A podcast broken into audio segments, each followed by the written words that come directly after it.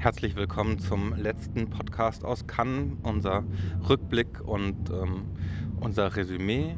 Heute mit Rüdiger Suchsland, Till Kraditzke, Philipp Schwarz, Lukas Stern und mir, Frederik Jäger. Wir wollen ähm, zurückblicken und das heißt ähm, versuchen, Ordnung zu bringen in die verschiedenen Eindrücke und die unterschiedlichen Filme, verschiedene Themen sammeln und ähm, sie nutzen, um die Filme miteinander in ein Verhältnis zu setzen. Rüdiger, du hast dir ein paar Gedanken gemacht, was so die bestimmenden Themen waren, deiner Meinung nach. Und vielleicht trägt das gleich unseren Widerspruch oder unsere Zustimmung. Ja, also ein Festival hat ja immer durch die Programmierung, also durch die Reihenfolge, die gesetzt ist, wie die Filme vorgestellt werden, ich spreche jetzt nur vom Wettbewerb erstmal, hat ja immer eine eigene Dramaturgie dann auch und äh, schafft eine Dramaturgie. Mir kam vor, das so vor, dass äh, wir erstens mal mit äh, Filmen angefangen haben, die in den allermeisten Fällen historisch waren. Nicht gerade der erste aus Ägypten, aber dann der zweite, für mich einer der besten Filme, äh, Leto aus äh, Russland, der im Jahr 1980 und den folgenden Sommer spielt in Leningrad. Äh, dann haben wir danach den Film gehabt von Christophe Honoré, der Anfang der 90er Jahre spielt, bisschen autobiografisch gefärbt offenbar. Dann haben wir einen Film gehabt, Cold War aus Polen, der die eine Geschichte von 1947, glaube ich, bis äh, Mitte der 60er Jahre erzählt. Und dann äh, ganz charmant fand ich diese Wendung, dass Gia Janke mit seinem neuen Film uns quasi hingeführt hat in die Gegenwart. Der Film begann 2001 und endete 2018. Dann haben wir bestimmte äh, Filme gehabt, die eine Weile in der Gegenwart spielten und dann reichte es wieder zurück. Und äh, es ist dann so ein bisschen gesprungen. Also es gab dann Filme, die in der Vergangenheit angesiedelt waren. Äh, auch äh, der vorletzte Film noch äh, aus Frankreich, der heißt äh, wieder, du weißt es, äh, der, der ähm, Knife and Heart, genau und äh, der 1979 spielt, aber dann auch wieder andere, die in der Gegenwart sind. Das ist mal das eine. Das andere ist, dass ich ziemlich viele Geschichten glaube gesehen zu haben, die ein positives Menschenbild zeichnen, die human sind, die äh, gewissermaßen das Gute evozieren wollen in den Figuren, die auch Figuren zeigen, die großzügig miteinander umgehen. der Begriff der Großzügigkeit ist für mich ein Schlüsselbegriff in diesem Jahr. Und äh, es gibt nicht so viele Liebesgeschichten, wobei zwei, der erwähnte Giajanke-Film und der Pole am gleichen Tag jeweils so missglückende und etwas distanzierte Amorphous erzählen. Aber so ansonsten relativ wenig Sex, relativ wenig Liebe kommt mir so vor, dafür viel Freundschaft und Intimität auf einer breiteren Basis, also auch in Form von Wahlverwandtschaftsfamilien und eben Freundschaftsgeschichten verschiedener Art. Das ist mal so ein erstes, man kann dann noch mehr nennen. Till. Ja, ich würde ähm, dem, mit dem Thema der Vergangenheit natürlich einerseits ähm, zustimmen, das ist auffällig, aber auch ähm, das noch ein bisschen konkretisieren, weil ich glaube, es ist sehr, sehr unterschiedlich, wie diese Filme oder sozusagen welche, auf welche Weise sie historisch sind. Bei ähm, Cold War von Pavel Pawlikowski, ähm, der also eine Liebesgeschichte über irgendwie in den 40ern, 50ern quasi in den beginnenden Kalten Krieg oder in der ersten Phase des Kalten Kriegs beschreibt und auch bei Christophe Honoré geht es ja sozusagen um eine Liebe, die irgendwie gebrochen wird durch, durch etwas Historisches. Ne? Also einerseits durch, durch den Kalten Krieg bei Pawlikowski, bei Honoré ist es eben ähm, sozusagen die 90er Jahre, die noch sehr geprägt sind von, von AIDS und wo der ähm, Protagonist ja auch sozusagen sich schon seines Endes bewusst ist und sich deshalb dafür entscheidet, sich auf keine größere Liebesgeschichte mehr einzulassen. Und auf der anderen Seite ähm, dann Filme wie, wie Leto, der einfach sozusagen eine bestimmte Zeit wieder hervorholen will, beschwören will und andererseits so jemand wie Spike Lee, der, dem es einfach explizit um die Gegenwart geht. Also für den diese Geschichte sozusagen nur natürlich irgendwie wichtig ist, um zu zeigen, dass bestimmte Dinge, die heutzutage in den USA sehr präsent sind, immer präsent waren und mal versteckter waren und mal ähm, sozusagen mehr im Vordergrund standen. Aber ihm geht es da zum Beispiel gar nicht um eine Beschwörung, was waren die 70er Jahre. Also auch diese diese ganzen Black Power-Anspielungen und die wahre Geschichte, auf die er sich beruht, die nimmt er eben, um sozusagen sich, sich in die Gegenwart einzumischen. Und ich glaube, das ist dann schon irgendwie ganz interessant, auf welche unterschiedliche Weisen sich hier irgendwie ein Kino die Geschichte ins Bild holt und was es damit dann macht in jeweiligen Fällen. Darf ich dazu was fragen? Ähm, äh, du findest, das verstehe ich es richtig, dass sich Leto, der russische Film, nicht in die Gegenwart einmischt, auf eine andere Art zwar, aber dann doch genauso sich einmischen will, wie Spike Lee das will? Naja, nicht, nicht auf eine, also auf eine weniger explizite Weise. Also natürlich ist jeder Film, der in der Gegenwart spielt, ist trotzdem natürlich ein Produkt unserer Zeit und ist trotzdem natürlich auch in der Vergangenheit spielt. Was habe ich gesagt? Nee, der in der Gegenwart gedreht ist und der, von der genau, Vergangenheit erzählt. Genau, der von der Vergangenheit erzählt, in der Gegenwart gedreht ist, ist natürlich ein, sozusagen ein Produkt der Gegenwart, nicht der Vergangenheit.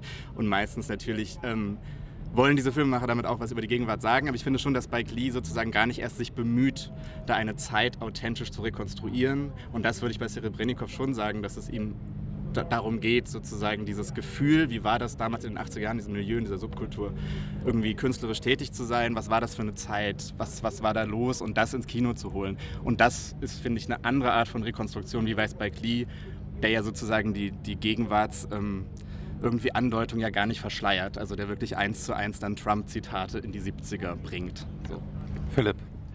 Ich wollte nochmal zu eben Leto noch was sagen, wo es ja auch irgendwie gerade so ein bisschen das Interessante ist, dass gerade indem die Vergangenheit als etwas Abgeschlossenes dargestellt wird, äh, stellt sich der Gegenwartsbezug erst her. Also ähm, am Ende des Films werden die Lebensdaten einzelner wichtiger Figuren eingeblendet und halt quasi mit ihrem Todesdatum. Also die werden quasi komplett als Ganzes in die Vergangenheit gerückt. Ähm, und dadurch ist bei mir gerade Leto ist das also auch dieser idyllische Gestus quasi. Es wird so zu so einem abgeschlossenen Bild, das quasi das Bedürfnis nach dieser Idylle, ähm, die da entworfen wird, oder nach, dem, ja, nach dieser Zeit der Freiheit ähm, in den Vordergrund rückt und dadurch quasi einen so auf die Gegenwart äh, äh zurückwirft. Also wo kommt dieses Bedürfnis her und äh, äh welche, welche Sehnsüchte oder welche Enttäuschungen äh, werden da quasi spürbar aus diesem Drang zur Idylle, jetzt in diesem Film konkret. Ähm, ich fand auch, also dieses Verhältnis zur, zur Geschichte ist auch bei, bei, bei, bei Alice Rohrwacher sehr präsent. Da ist ja zum einen, ist da auch ein, ein, ein Zeitsprung von ähm, also mehreren Jahren, auch von der Lebensalter, also von Jugend zu, zu Erwachsendasein. Aber dann ist dann auch am Anfang des Films so diese Fiktion, also es beginnt auf einem Landgut, das quasi zwar circa so irgendwann um die Jahrtausendwende, äh, aber, aber eigentlich äh, wird da eine ganz alte und längst untergegangene, auch klar ständisch geordnete Welt künstlich am Leben erhalten zu einer Fiktion. Also da ist quasi so ein realer Zeitsprung und später spielt es in, in der Gegenwart in äh, eben einer Stadt, Turin oder irgendeiner italienischen Großstadt. Aber da ist eben auch, da ist eben so ein realer Fortschritt und dann aber noch so dieser in der Fiktion noch ein, ein Rückgriff äh, auf eine viele Jahrzehnte liegende Vergangenheit. Ähm, also ja, das war auf jeden Fall, also wo diese Instabilität der verschiedenen, auch, auch der, also so der realen Geschichte, als auch der Geschichte, die nur in der Fiktion irgendwie noch äh, äh, äh präsent ist, ähm, ja, besonders deutlich. Ein anderer Aspekt, den ich hinzufügen würde, ist, dass also diese, dieses Interesse für das Historische, glaube ich, hat natürlich viel mit der Gegenwart zu tun. Und ähm, ein Film, der das so offenbart oder auch ausstellt, ist ähm, äh, Under the Silver Lake ähm, von ähm, David Robert Mitchell, ähm, der ja in der Gegenwart spielt, aber unheimlich viele Marker irgendwie der Vergangenheit die ganze Zeit ähm, ins Bild rückt und eigentlich so ein ja, ein Hipster-Vergangenheitsbezug, der in, in den verschiedensten Bezügen zu Hause ist, ähm, zeigt, würde ich erstmal sagen, ohne, ohne noch zu wissen, ähm, wie dieses Verhältnis eigentlich genau aussieht. Denn natürlich hat er irgendwie dann Vergnügen daran und äh, mag das auch und gleichzeitig ist es ähm, sicherlich kein rein affirmatives Verhältnis. Ich meine, man kann diesen ähm, äh, Under, the, Under the Silver Lake glaube ich, witzigerweise mit einem anderen Film kurzschließen, über den wir noch gar nicht gesprochen haben in dem Zusammenhang, nämlich den äh, Film von Godard. Ähm, denn die betreiben beide, finde ich, also was ist, also was diese Frage der, der Vergangenheits ähm, ins Bildsetzung oder so betrifft, beide im Grunde so eine Art Archäologie. Also Godard macht so eine Archäologie äh, der Bilder, gräbt aus, schaut, was er da für Versatzstücke findet, ähm, was sozusagen übrig geblieben ist. Äh, was gerade noch so sichtbar ist, das sind ja alles Bilder, die, Bilder, die äh, extrem an ihrer Sichtbarkeit auch kranken, äh, weil sie irgendwie extrem digital überarbeitet sind beispielsweise oder äh, das Material kaputt ist oder so. Und ähm, äh, David Robert Mitchell macht ein bisschen was Ähnliches, der sozusagen prüft oder, oder schaut sich so eine Vergangenheit äh, der Stadtgeschichte von LA an und auch der Kulturgeschichte und legt da sozusagen äh, die, die Schichten frei, die da gewissermaßen von, von Hitchcock äh, bis zu den, weiß ich nicht, Produkten des Silicon Valleys oder so, der Popkultur und so weiter, ähm, im Laufe der Geschichte irgendwie entstanden sind. Und das fand ich irgendwie einen interessanten Zugang, also diesen archäologischen, diesen gucken, was man findet, gucken, in welchen Zusammenhängen überhaupt noch was äh, Sinn ergibt. Äh, interessant, dass das diese beiden Filme auch verbindet, diese Methode. Ich bin mir nicht sicher, ob das überhaupt stimmt. Also ob, in, ob Godard tatsächlich eine archäologische Methode verwendet. Und du hast gerade gesprochen von Zusammenhängen, in denen etwas steht. Und ähm, die Zusammenhänge, die er baut, sind ja seine eigenen. Also ähm, deswegen der, der archäologische Moment. Ich glaube, es, es gibt irgendwie jetzt so eine Anekdote darüber, dass ein Michael Bay ähm, äh, ähm, mit hineingeraten ist und er wusste in der Pressekonferenz nichts davon, ähm, dass der wirklich drin ist und hat das erstmal abgestritten.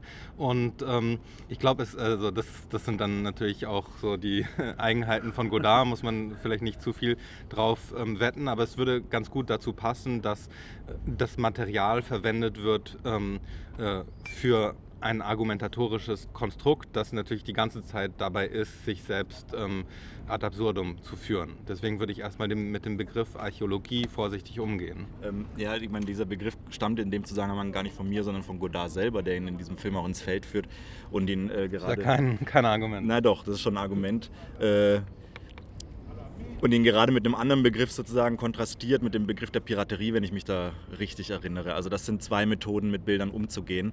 Äh, ich sage auch nicht, dass diese Bilder in keinem Zusammenhang stehen und ich sage auch nicht, dass Godard keine Zusammenhänge stiftet. Ich sage nur, dass diese Zusammenhänge erstmal sozusagen auf der Grundlage von Versatzstücken gesucht werden muss und dass der Film auch in diesem Modus dieser Suche und äh, ja, diese Zusammenhangsfindung äh, operiert. Der weiß vorher noch nicht genau, wie der Zusammenhang aussieht. Das ergibt sich sozusagen dann jedes Mal performativ im Film selbst.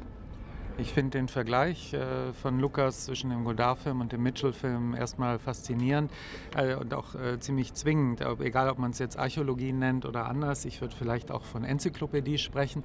Was, glaube ich, aber äh, wichtig ist, ist, dass beide daraus bestimmte Schlüsse ziehen, die sich auch ähneln, wenn sie auch mit ganz unterschiedlichen Mitteln vorgebracht werden. Die, der Schluss, den sich nämlich äh, in beiden Fällen äh, findet, ist so eine Paranoia-Geschichte. Ja? Dass im Grunde genommen an den Bildern auch Verrat geübt wird, dass man den Bildern nicht traut vertrauen kann. Und im Übrigen auch den anderen popkulturellen Verweisen, die sich ja auch bei Godard finden, wo sicher die Nachrichtenbildern der, des Fernsehens eine größere Rolle spielen, also zum Beispiel Syrienkrieg und so etwas, äh, Vietnam auch vorher schon, äh, während das bei dem Mitchell-Film, der ja ein Spielfilm ist, nicht Essay wie Godard, dass da äh, viel stärker es auch um Musik zum Beispiel geht, um Filmgeschichte. Wir sehen da laufend irgendwelche Plakate rumhängen von meistens klassischen Filmen, aber oft auch B-Movies. Und äh, es ist natürlich im, bei dem Mitchell-Film, der für mich einer der, ist kein perfekter Film, aber einer der interessantesten Filme überhaupt in diesem Wettbewerb war, wie der Godard-Film auch. Mitchell-Film heißt Under the Silver Lake. Ich weiß eh nicht, ob wir noch mal so als kurz erzählen wollen, worum es geht, aber das kann dann ja auch jeder, jeder nachlesen bei kritik.de oder bei Arteschock. Aber es ist so, dass äh, dieser äh, Film hat ja eine Figur, das ist der Songwriter. Den findet der Protagonist, der auf der Suche nach etwas ist und im Grunde versucht, diese merkwürdigen Zeichen, äh, die ihm begegnen, zu ordnen. Äh, Im letzten Viertel des Films ist ein alter Mann, ein ziemlich hässlicher Mann. Er sieht aus, er, als ob er entsprungen ist, auch in so seiner leichten dämonischen Zeichnung, äh, dass er einem David Lynch-Film entsprungen sein könnte, zum Beispiel. Und äh, der äh, behauptet, er sei der Komponist aller möglichen bekannten äh, Pop-Songs. Es geht los mit, mit Nirvana-Songs Songs und dann gibt es mehrere andere, die er noch nennt. Und äh, worum es dann geht, ist, dass er eigentlich immer nur sagt, es ist alles Fake. Man darf nicht daran glauben. Es, äh, dass er im Grunde so ein nihilistisches Szenario entwirft. Äh, du, jugendlicher Mensch, glaubst, dass diese Popkultur irgendetwas bedeutet, aber in Wahrheit ist überhaupt nichts dahinter, sondern es ist nur ein Zeichen, was wieder andere Zeichen reproduziert, ohne einen Sinn herzustellen und äh, selbst die Erinnerung trügt.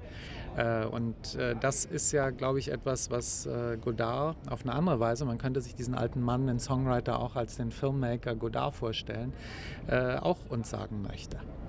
Scheint mir. Oder gibt es da Widerspruch? Ja, ich. Ähm, wie fasst man Godard zusammen? Das ist immer ähm, die Herausforderung, finde ich, und das, worauf er es natürlich auch anlegt. Also, dass ähm, die Zuschreibungen immer dahin führen, dass man ähm, sich in Widersprüche verstrickt, weil der Film das tut, ähm, weil Godard das darauf anlegt, ähm, immer wieder sich selbst ja unterbricht. Also, man hat eine Off-Stimme in dem Film von ihm, nicht nur, ähm, es gibt viele verschiedene äh, Stimmen. Aber seine ist besonders präsent und ähm, wird auch mitten im Satz abgebrochen und kommt mal von rechts, kommt mal von links. Und ob er nihilistisch ist oder Nihilismus zumindest angelegt ist in dem Film, ähm, würde ich glaube ich verneinen, weil der Film tatsächlich ein Interesse daran hat, auch über Repräsentation zu sprechen, unter anderem ähm, darüber, wie die arabische Welt in Filmen, ähm, in, äh, durch Videokameras, durch Kinofilme und so weiter dargestellt wird. Und ähm, die Auseinandersetzung damit ähm, ist, ist schon mal jenseits von ähm, einem reinen eine reine Reduktion auf ein Zeichensystem. Das äh, wäre mein ähm, Einwand.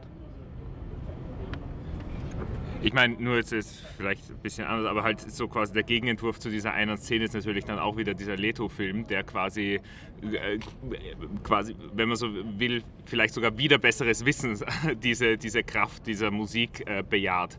Ähm, obwohl, ich meine, selbst da ist ja auch die, die, diese, diese, diese äh, Individualität ausdrückende Musik ähm, der, dieser äh, Jugend in, in Leningrad der 80er, ist ja auch immer nur eine, eine quasi äh, eine von außen übernommene. Äh, und äh, quasi, also man sucht, also ist eben das, das, so der Widerspruch, von dem auch der Film lebt, ist quasi ähm, die Individualität in etwas suchen, was einem irgendwie immer so fremd bleiben muss, weil das ist halt, man sieht halt auch, wie diese Musiker da immer die, die Muster der quasi großen äh, amerikanischen oder britischen Popkünstler quasi nach, nach ähm, nachstellen, also werden auch Plattencover einfach explizit nachgestellt ähm, und auch eine Sprache quasi wird äh, sich angeeignet, die man halt nie wirklich so ganz versteht. Es spielen auch die äh, transkribierten Lyrics von Lou Reed eine Rolle, wo, die, die, wo eine Figur sagt, das ist das Wichtigste im Leben für mich, aber ich weiß gar nicht, ob sie so stimmen, weil ich sie nur nach dem Hören abgeschrieben habe.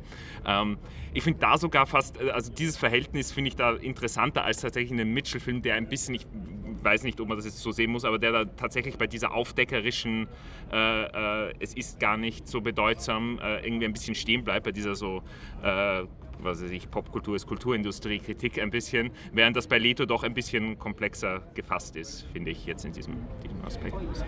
Wobei ganz kurz ich gar nicht mehr so sicher wäre, ob sozusagen der Mitchell-Film diese, diese, diese These, die in dieser Szene steckt, so affirmiert, weil das ist ja wirklich, ich finde fast schon so ein bisschen eine Parodie auf so dieses, dieses postmoderne Trauma, dass sozusagen alles dass es keine Grenzen gibt, dass sich jede, Kult, jede Kulturproduktion irgendwie zwischen der tiefsten und dem, dem tiefsten und dem höchsten Ton abspielt. Und diese Figur ist jetzt irgendwie, finde ich, glaube ich, keine, also wo ich jetzt den, die Aussage des Films äh, ihr in den Mund gelegt sehe. Insofern wäre ich da noch ein bisschen vorsichtiger, ob, das, ob der Film da nicht doch schon irgendwie auch immer noch ein bisschen weiter ist und auch das sozusagen zitiert, diese, diese These, dass irgendwie, ähm, ja, irgendwie sozusagen alles ist, findet sich auf der gleichen Ebene statt. So, es gibt da irgendwie keine Transzendenz dahinter. Also. Es gibt ja jetzt, wir haben ja über einige durchaus ambivalente äh, Verhältnisse zur Vergangenheit gesprochen, also die in diesen Retro-Blicken stecken. Es gibt einen Film, der für mich zu den Höhepunkten ähm, des diesjährigen Wettbewerbs gehört, ähm, der von Christophe Honoré, Plaire Aimé Vite, Sorry Angel auf Englisch, ähm, der interessanterweise in meiner Wahrnehmung von, äh, von internationalen Kollegen, insbesondere von französischen Kollegen, nicht so sehr wertgeschätzt wird. Ich habe da nur ähm, in einem Gespräch aufgeschnappt, dass irgendwie ähm, sie die, das ähm, Neo-Nouvelle Vague ein bisschen leid seien. Ähm, das ist irgendwie diese, diese Form des ähm, emphatischen Verhältnisses zu ähm, den Figuren und zur Vergangenheit, wie man es auch vielleicht von einem Philippe Garel kennt, dass da vielleicht gewisse Verbindungen im Film stecken und dass sie die, derer überdrüssig seien. Was würdet ihr darauf sagen?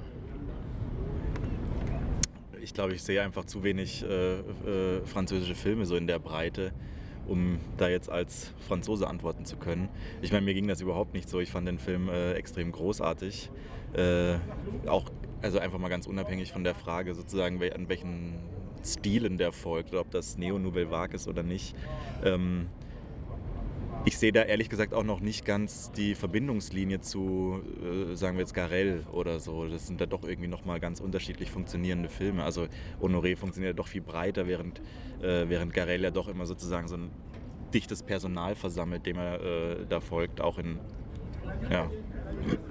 Ja, vor allem müsste man das natürlich auch nochmal unterscheiden, weil es äh, ja sehr viele unterschiedliche Garell-Filme gibt. Und wenn es eine Verbindung gibt, dann ja eher zu den äh, drei jüngeren Filmen, die irgendwie ähm, in einem Zusammenhang stehen und ähm, für Garell ja selbst totale Ausnahmen sind, weil diese Filme ähm, einen extrem liebliches Verhältnis zu ihren Protagonisten haben.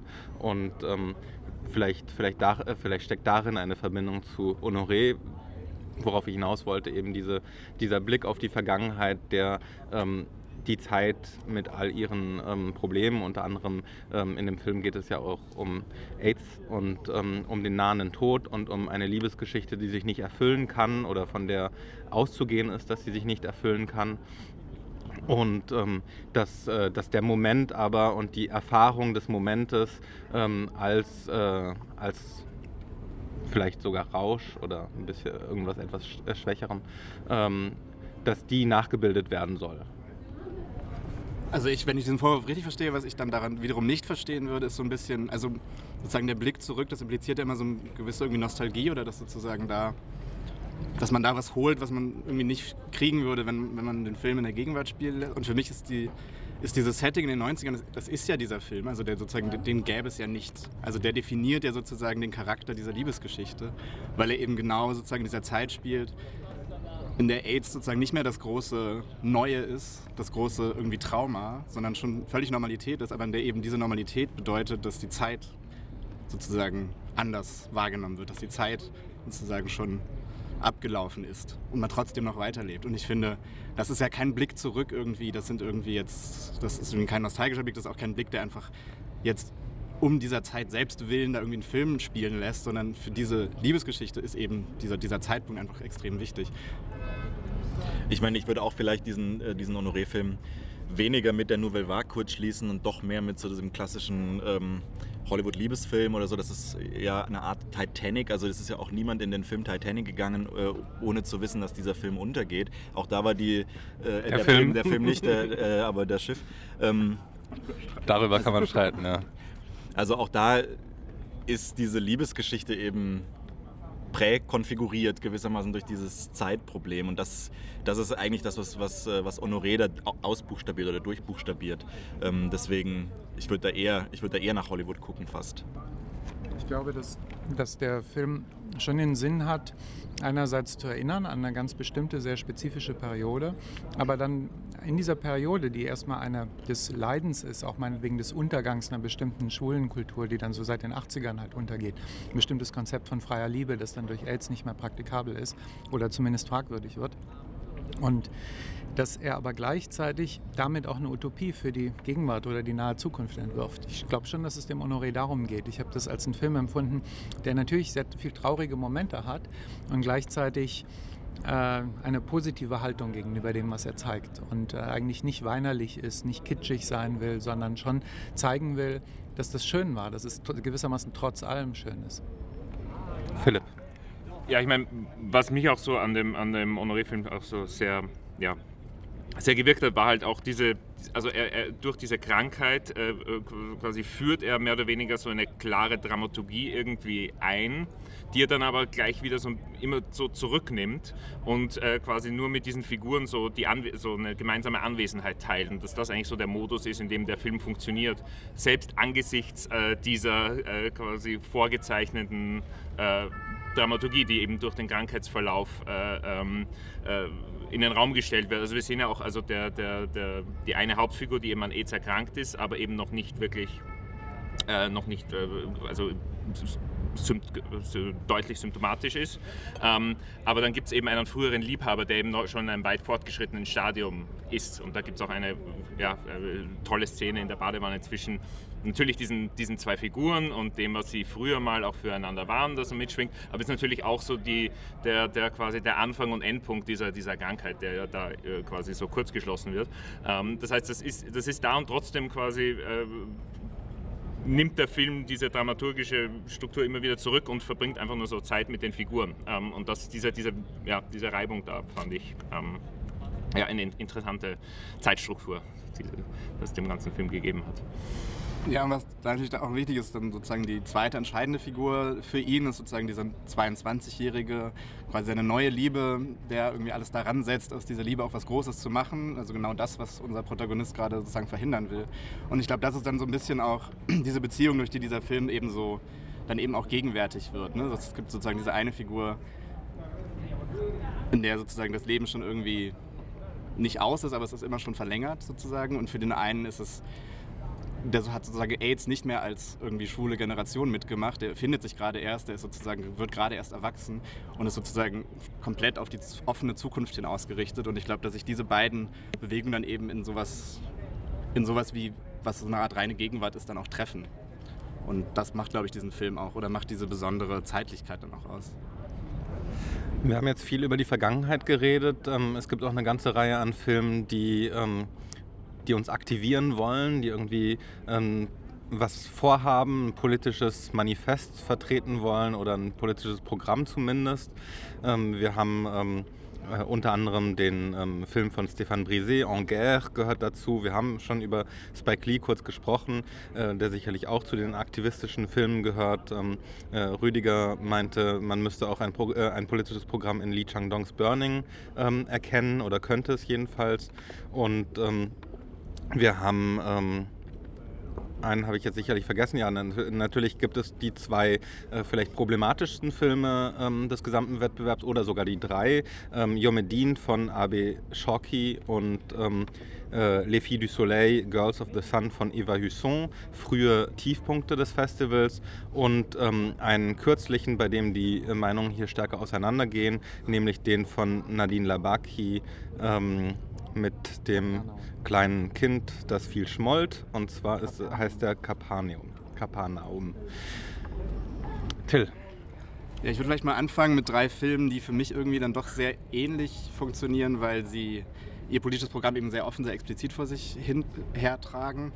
Ähm, das witzigerweise auch so ein bisschen diese die berühmte Race Class Gender irgendwie Geschichte so jeweils ähm, aufmachen. Spike Lee mit seinem irgendwie, ähm, dem es um Rassismus geht, um Rechtsradikalismus in den USA heute, auch um Antisemitismus interessanterweise. Ähm, dann sozusagen Eva Husson macht einen Film, der sozusagen als Frauenfilm von vornherein ähm, deklariert ist, der den Mut ähm, über ihre eine Geschichte ähm, über kurdische Kämpferinnen ähm, den Mut der Frauen, die Stärke der Frauen sozusagen ins Bild setzt. Und Was heißt ein Frauenfilm? Naja, das ist sozusagen der Film, den ja auch das Festival sozusagen so verstanden hat. Das ist die große symbolische Geste, die es dann gab mit den 82 Frauen, die jeweils eine Wettbewerbsregisseurin ähm, im Gesamt, in der Gesamtgeschichte des Wettbewerbs ähm, repräsentieren. Dieser Film wurde dafür genutzt, diese symbolische Geste zu machen. Also mit Frauenfilm meine ich in erster Linie, dass es ein Film ist, der für sowas sich anbietet und gleichzeitig auch mit einem Schlussmonolog aufhört, in dem ganz explizit, ich weiß nicht mehr, wie der Satz ist, aber da gibt es eine Journalistin in diesem Film, die ähm, an einer Reportage schreibt und diese Reportage hören wir am Ende auch und da geht es eben explizit um den Mut dieser Frau und die Stärke der Frau für eine neue, bessere Zukunft oder sowas in der Art. Ähm, und dann halt drittens, äh, du hast erwähnt Stéphane Brisé, Anger, der eben ganz klar auf sozusagen Klassenkampf heute sozusagen, was, was ist die Arbeiterklasse, was, was, was kann sie, was macht sie. Und das fand ich schon interessant, dass, dass die drei, ich, ich finde die, die ähm, also es sind für mich tatsächlich drei Beispiele. Spike Lee, finde ich, funktioniert hervorragend. Brisé funktioniert teilweise, Usson funktioniert gar nicht. Aber es sind irgendwie in so einem bestimmten Gestus sind sie sich dann doch sehr ähnlich. Und deswegen auch interessant, dass sie so unterschiedlich gelungen sind. Ich, ich, finde nicht, ich finde nicht, dass die sich ähnlich sind. Ähm, der Eva Husson-Film über die kurdischen Peschmerga-Kämpferinnen, der damit ja auch ein aktuelles Thema und eine bestimmte Gruppe äh, ins äh, Licht rückt, die uns äh, erstmal vielleicht sympathisch ist politisch oder sein soll ähm, das ist, der erfüllt schon alle Mittel des Propagandafilms. Ich glaube sogar bis zu Anleihen an äh, Blut und Boden in diesem Song, der, glaube ich, authentisch ist, wo sie dann singen, unser Blut soll die Erde tränken und die letzte Patrone, die letzte Handgranate ist für uns. Ähm, das sind alles äh, vergleichsweise schöne, gut aussehende Menschen, die auch so gefilmt sind, dass sie da gut rüberkommen. Und äh, deren, deren Schwere des Tuns zwar ins Zentrum gerückt wird, aber die am Ende siegen und äh, auch unter Opfern siegen. Es dann auch so Sätze, morgen, morgen, das Morgen gehört uns und wird der Zeitpunkt des Sieges sein. Bei dem äh, Stefan äh, Brisé, Anger, ist es schon ganz anders, denn der erzählt ja die Geschichte einer Niederlage, die dann auch mit einer Selbstzerstörung endet. Die, ich finde, dass der Film sich äh, in mancher Hinsicht schon ganz grundsätzlich selbst verrät, weil er auf der einen Seite auch formal klar macht, dass es um eine Struktur und um einen Zustand geht und dass es um das, die vielen geht. Äh, es wird immer wieder Solidarität beschworen, die nicht gebrochen werden darf, die Gruppe. Und gleichzeitig rückt sie dann doch, rückt der Film eine Figur, nämlich den kommunistischen Gewerkschaftsführer Erik heißt er, glaube ich, ins Zentrum. Das ist der einzige, von dem wir etwas Privates lernen. Und das ist auch derjenige, der am äh, radikalsten oder äh, am wenigsten kompromissbereit äh, diesen Streikkurs vertritt in dem Film. Äh, ein Kurs, der dann schließlich scheitert. Und für dieses Scheitern, man kann dann anfangen zu psychologisieren, woran es im Einzelnen liegt, ob er sich verantwortlich fühlt oder einfach verantwortlich gemacht wird. Jedenfalls am Ende. Äh, muss man vielleicht nicht erzählen, oder? Erzählen. Ja, ich glaube, man muss das äh, vielleicht dann schon erzählen. Es wären auch zu viele, wären auch genug Leute schon. Aber ich will jetzt den ganzen Horden, die da in Deutschland reinrennen, werden nicht die Spannung nehmen dann erzähle ich es halt nicht. Aber äh, nein, man muss es sagen, der bringt sich um. Und, äh, und zwar indem er sich anzündet. Das Motiv des Feuers ist ja auch äh, hier ein Motiv, was in sehr vielen Filmen vorkommt. Ja, da lachen jetzt hier alle meine Kollegen, ohne dass es uns hört im Mikro, äh, weil ich es jetzt doch gesagt habe. Aber ich glaube, der Film, äh, der bei, in Deutschland ins Kino kommen wird, bei Neue Visionen, das äh, können, wir, können wir dazu sagen. Den, also alle können das dann überprüfen.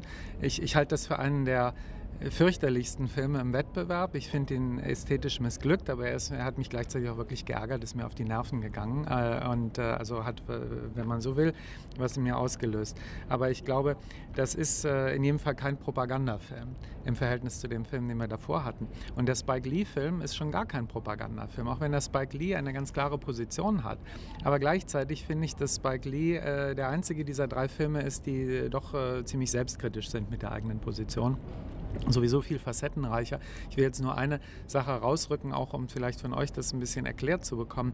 Es gibt ja da neben dem Ku Klux Klan, den rassistischen, antisemitischen Weißen, die White Power fordern, gibt es auch eben die Black Power Bewegung, steht schon im Namen, sie fordern Black Power. Und mir scheint, dass Spike Lee auch über seine Figuren, ein schwarzer Polizist, der als Pig, als Schwein äh, etikettiert wird von den Black Power Leuten, gleichzeitig ist er mit einer äh, der, der Frauen da zusammen. Äh, ja, ist ja die Frage, inwieweit Spike Lee eigentlich die Black Power-Leute auch kritisiert. Ich glaube, das tut er nämlich schon. Er hat mich sehr überrascht, das auch in den Zusammenhang zu rücken. Und ich finde, da hat er eine weitaus differenziertere Position als die anderen Filme. Alle wollen darauf reagieren. Nur ganz kurz, bevor das missverstanden wird, ich wollte nicht behaupten, dass diese drei Filme irgendwie sich ähnlich sind als Filme. Ich wollte nur darauf hinaus, dass diese drei Filme tatsächlich sehr leicht explizit deklarierbar sind als Film über etwas. Und das, das finde ich sozusagen das Gemeinsame, dass die Filme selbst natürlich sehr, einerseits sehr unterschiedlich gelingen, andererseits auch sehr unterschiedlich funktionieren. Das, da gehe ich völlig mit. Lukas. Ich, äh, um, um hier den Disput vielleicht noch ein bisschen zu fördern, du hast jetzt gerade gesagt, dass Anger, ich habe den Film gerade gesehen, noch vor, vor einer halben Stunde, ähm, dass, der dich, äh, dass der dich wütend gemacht hat. Mich würde schon interessieren, was da, was da der Punkt war. Denn ich bin jetzt erstmal doch, äh, doch ziemlich überzeugt von dem Film. Ich meine, du hast das Ende gerade verraten. Das ist auch ein Schluss, den habe ich noch nicht ganz noch nicht ganz einordnen können. Der, der, das ist ja auch nicht nur dieser Schluss, der kommt ja auch mit so einer sehr seltsamen filmischen Geste. Ähm, mit so einer, der wird aus einer, einer iPhone-Einstellung, iPhone-Kamera quasi äh, gezeigt. Also das ist auch so eine Authentifizierungsgeste, die mir noch nicht ganz klar ist, wie sie da eine Rolle spielen könnte. Aber mich würde schon mal interessieren, wie, also was, was dich da so maßlos geärgert hat an diesem ja. Film. Also das, das eine habe ich ja schon gesagt, das scheint mir sich selber zu dementieren in dieser Konzentration auf die eine Figur, die auf der anderen Seite ja gerade das nicht sein will. Und es wird auch immer in den Dialogen äh, behauptet, dass es eben um die Gruppe geht, um die Gemeinsamkeit und solche Dinge. Das ich weiß nicht, ob wir schon genug erklärt haben, worum es eigentlich in dem Film geht. Also ich, nur ganz kurz zur Zusammenfassung. Ähm, es ist ein ähm, äh, Streik ähm, eine Belegschaft von 1100 Leuten von einem in Südfrankreich beheimateten ähm, Autozuliefererwerk ähm, soll geschlossen werden. Und ähm, die Belegschaft ähm, geht in Streik und zwar ähm, insgesamt für, glaube ich, drei, drei, Monate.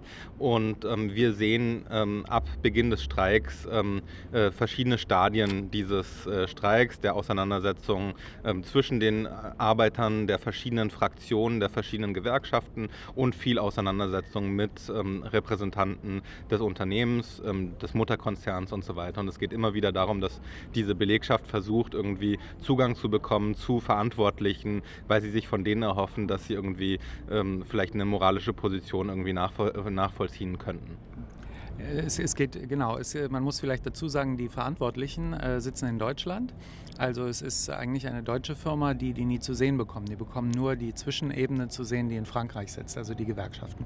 Es gibt auch noch Politiker, die dann, also Regierungsvertreter, die dann eingesetzt sind als äh, Vermittler, die aber eindeutig eher auf der Seite des Unternehmens auch stehen.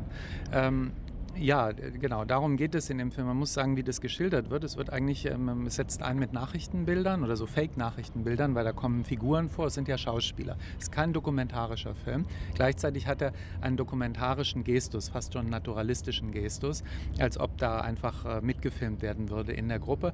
Es ist, sind sehr lange Einstellungen. Sind ja auch Laiendarsteller, also fast alle. Ja, also es sind gut, es sind viele Laiendarsteller, aber sie sind, ich, weiß ehrlich gesagt nicht, ob die im wahren Leben dann auch Gewerkschafter sind und so einen Streik gemacht haben.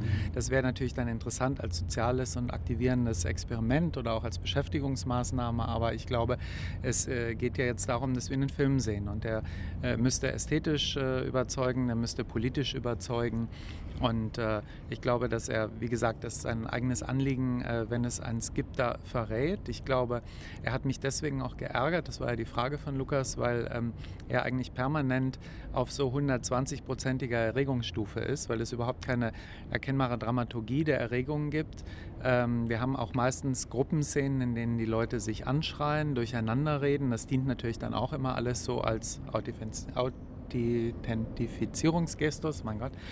Ähm, und äh, wir haben äh, Vincent Landon, äh, der ja schon bei dem vorletzten Film, Le Loi de Marché, der auch in Cannes lief, auch einen Preis bekommen hat, die Hauptrolle gespielt hat, also vorletzter Film von Stéphane Brisé, ähm, der, der diesen, diesen Eric spielt. Und äh, es ist mir im Prinzip äh, so ganz angenehm, wenn ein Film nicht zu sehr psychologisiert, warum die Leute etwas tun. Aber ich glaube schon, dass er in dem Fall, vielleicht äh, muss man das nicht psychologisieren, aber dass er kontextualisieren müsste. Dass er schon ein bisschen äh, diese Figuren äh, plausibler machen müsste. Also ich finde unglaublich viel behauptet in dem Film. Ähm, und davon abgesehen, ist natürlich dann die Frage im Zusammenhang des Endes, deswegen habe ich es auch erzählt, dass ich halt eh nichts von, von Spoilerwarnungen und dieser ganzen, äh, das, das ist halt Filmkritik ist auf eigene Gefahr und man muss dann schon über den kompletten Film reden können. Wir haben ihn hier gesehen und äh, ich finde, dass dieses Ende, der Selbstmord der Hauptfigur, äh, das Scheitern des Streiks, natürlich ein, äh, erstmal ein wahnsinnig depressives Fazit dieses Films ist. Im Zusammenhang mit der politischen Botschaft und dem politischen Standort von dem Regisseur und dem Film muss man sich ja fragen, was uns das überhaupt sagen soll. Also, was ist die politische oder moralische oder menschliche Botschaft dieses Films? Ich würde ja denken, dass, ähm, dass ein Scheitern von einem politischen Kampf ähm, grundsätzlich, wenn sie inszeniert und natürlich äh, erfunden ist, ähm, dass sie natürlich zur Aktivierung erst recht dienen sollte. Also der, der Zweck vom Scheitern ist natürlich, dass man sich nicht ausrufen, äh, ausruhen kann auf dem guten Gefühl, dass man im Film etwas durchlitten hat, das irgendwie zu einem Erfolg oder Teilerfolg geführt Aber hätte. Ein Satz, kurzer Satz dazu. Am Anfang des Films steht ein Brecht-Zitat. Das Brecht-Zitat sagt äh, sinngemäß, äh, Brecht hat schöner gesagt, äh, dass man man, äh, wenn man kämpft, dann kann man auch verlieren. Wenn man aber gar nicht kämpft, dann hat man am Anfang, hat man von Anfang an schon verloren. Ähm, der Film äh, sagt eigentlich am Ende, dementiert er dieses Zitat, scheint mir, indem er klar macht, äh, auch der, der gekämpft hat, der hat nicht gewonnen, der hat verloren. Und äh, das im Grunde genommen waren das für die nur noch mehr Opfer. Im Grunde genommen haben ja auch die kompromisslerischen Vertreter der anderen Gewerkschaft in diesem Film in dem Sinn recht, dass die nämlich eine höhere Abfindung des Unternehmens bekommen. Also ich weiß nicht, was das soll, wie gesagt. Mir scheint das eine sehr eigenwillige Interpretation des Films, äh, Philipp. Ja, ich meine, ich, wollte auch noch mal auf diese, also diese Fixierung auf die Hauptfigur. Also ich meine, das finde ich also an und für sich ist so eine Fixierung nicht, nicht das noch ein Problem. Man kann gerne auch in politischen Filmen äh, das Schicksal einzelner politischer Akteure schildern. Wo ich tatsächlich so ein bisschen das Problem habe, ist, dass gerade diese, diese, diese Einzelfigur, also dass das in eine wirklich schematische Heldengeschichte, also wir erfahren etwas von seinem Leben, aber was wir erfahren, sind halt wirklich so, er hat eine, eine Tochter, die ein Kind bekommt, also wirklich, da werden so, wird, wird so eine, einfach eine Ikone irgendwie aufgeladen. Und ähm, die Masse ist nicht so, als ob die Masse der, der Arbeiter einfach dem Film nicht wirklich, äh, also nicht wichtig ist. Sondern er holt sich nur etwas ganz Bestimmtes von ihr ab. Er holt sich nur den Druck, also sowohl den physischen als auch so den moralischen Druck äh, von, von dieser Masse ab, ohne sich dann aber wirklich für diese, für diese Menge wirklich so in, äh, interessieren zu wollen. Das war so für mich dieser Zwiespalt, in dem der Film für mich ein bisschen verloren gegangen ist. Und ich meine, das Ende ist natürlich dann auch, also die Heldengeschichte ist natürlich, die Apotheose des Helden ist das, das Selbstopfer.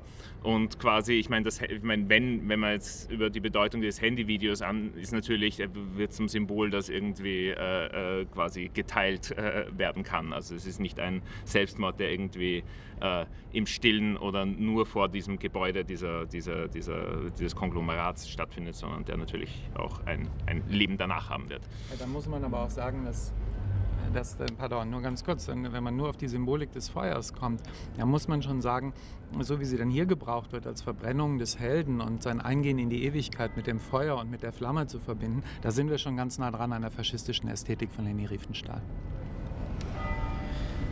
Ja, dazu sage ich jetzt erstmal nichts, aber ich, ähm, äh, ich stimme auch Philipp überhaupt nicht zu, dass, dass da sich einfach nur so ein physischer Druck abgeholt wird von dieser Masse. Ich meine, der Film heißt En Guerre, also At War. Das ist ein Film, der sich schon äh, auch ähm, in Beziehung setzen will mit einer, sagen wir mal, Filmgeschichte des Kriegsfilms oder so und äh, der da doch irgendwie, finde ich, ein bisschen interessanter operiert, weil er irgendwie doch diesen Massenkörper gewissermaßen befragt, auch diese Bildlichkeit des Massenkörpers und den immer ausstellt als sozusagen immer schon ähm, zerrissenen. Also in diesem Film gibt es keine Chance, dass sich die Arbeiter zum Heer formieren. Das ist das, ist das Problem, woran, woran, also, woran dieser Streit krankt und warum er auch schief geht. Und ich finde, dass er das schon ziemlich, äh, ziemlich, ziemlich super äh, da durch, durchexerziert finde es ja unheimlich unterkomplex. Also ähm, klar, der Punkt, äh, der Punkt wird ja von dem Film ähm, gemacht. Also ähm, ich meine jetzt nicht dein Argument, sondern ich meine den Film in der Hinsicht, ähm,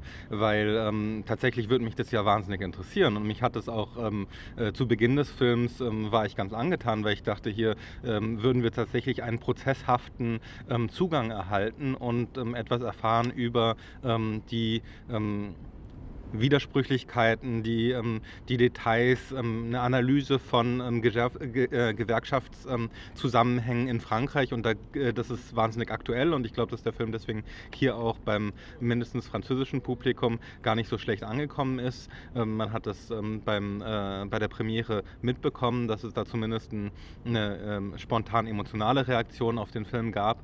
Und ich empfinde aber tatsächlich, dass äh, also diesen Ansatz, der mich daran interessiert hätte, als ähm, vollkommen gescheitert. Till.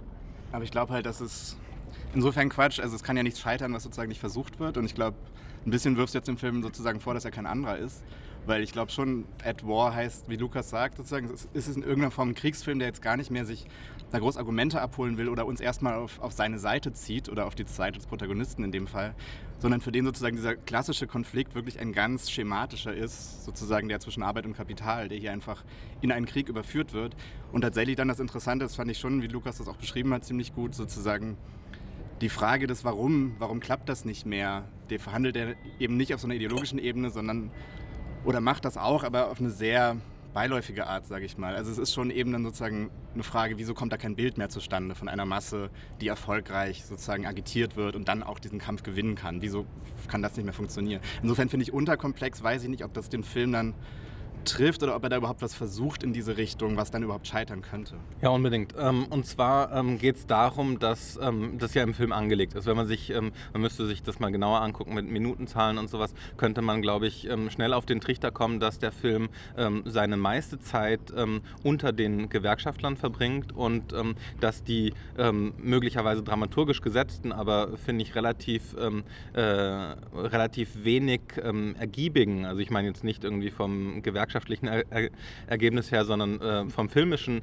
ähm, vom dialogischen und so weiter, ähm, was die Szenen bieten im, beim Aufeinandertreffen von Gewerkschaftlern und ähm, Kapital ähm, oder den, ähm, den, verschiedenen Hierarchieebenen, dass tatsächlich der allergrößte Teil äh, auf der einen Seite ist und dass der Film es wirklich darauf anlegt, sich dafür zu interessieren. Und ich glaube deswegen, äh, also ich werfe ihm vor, dass er nicht ein anderer ist, weil ich sehe, was, äh, was da drin steckt, zumindest an ähm, Aufmerksamkeit und Zeit.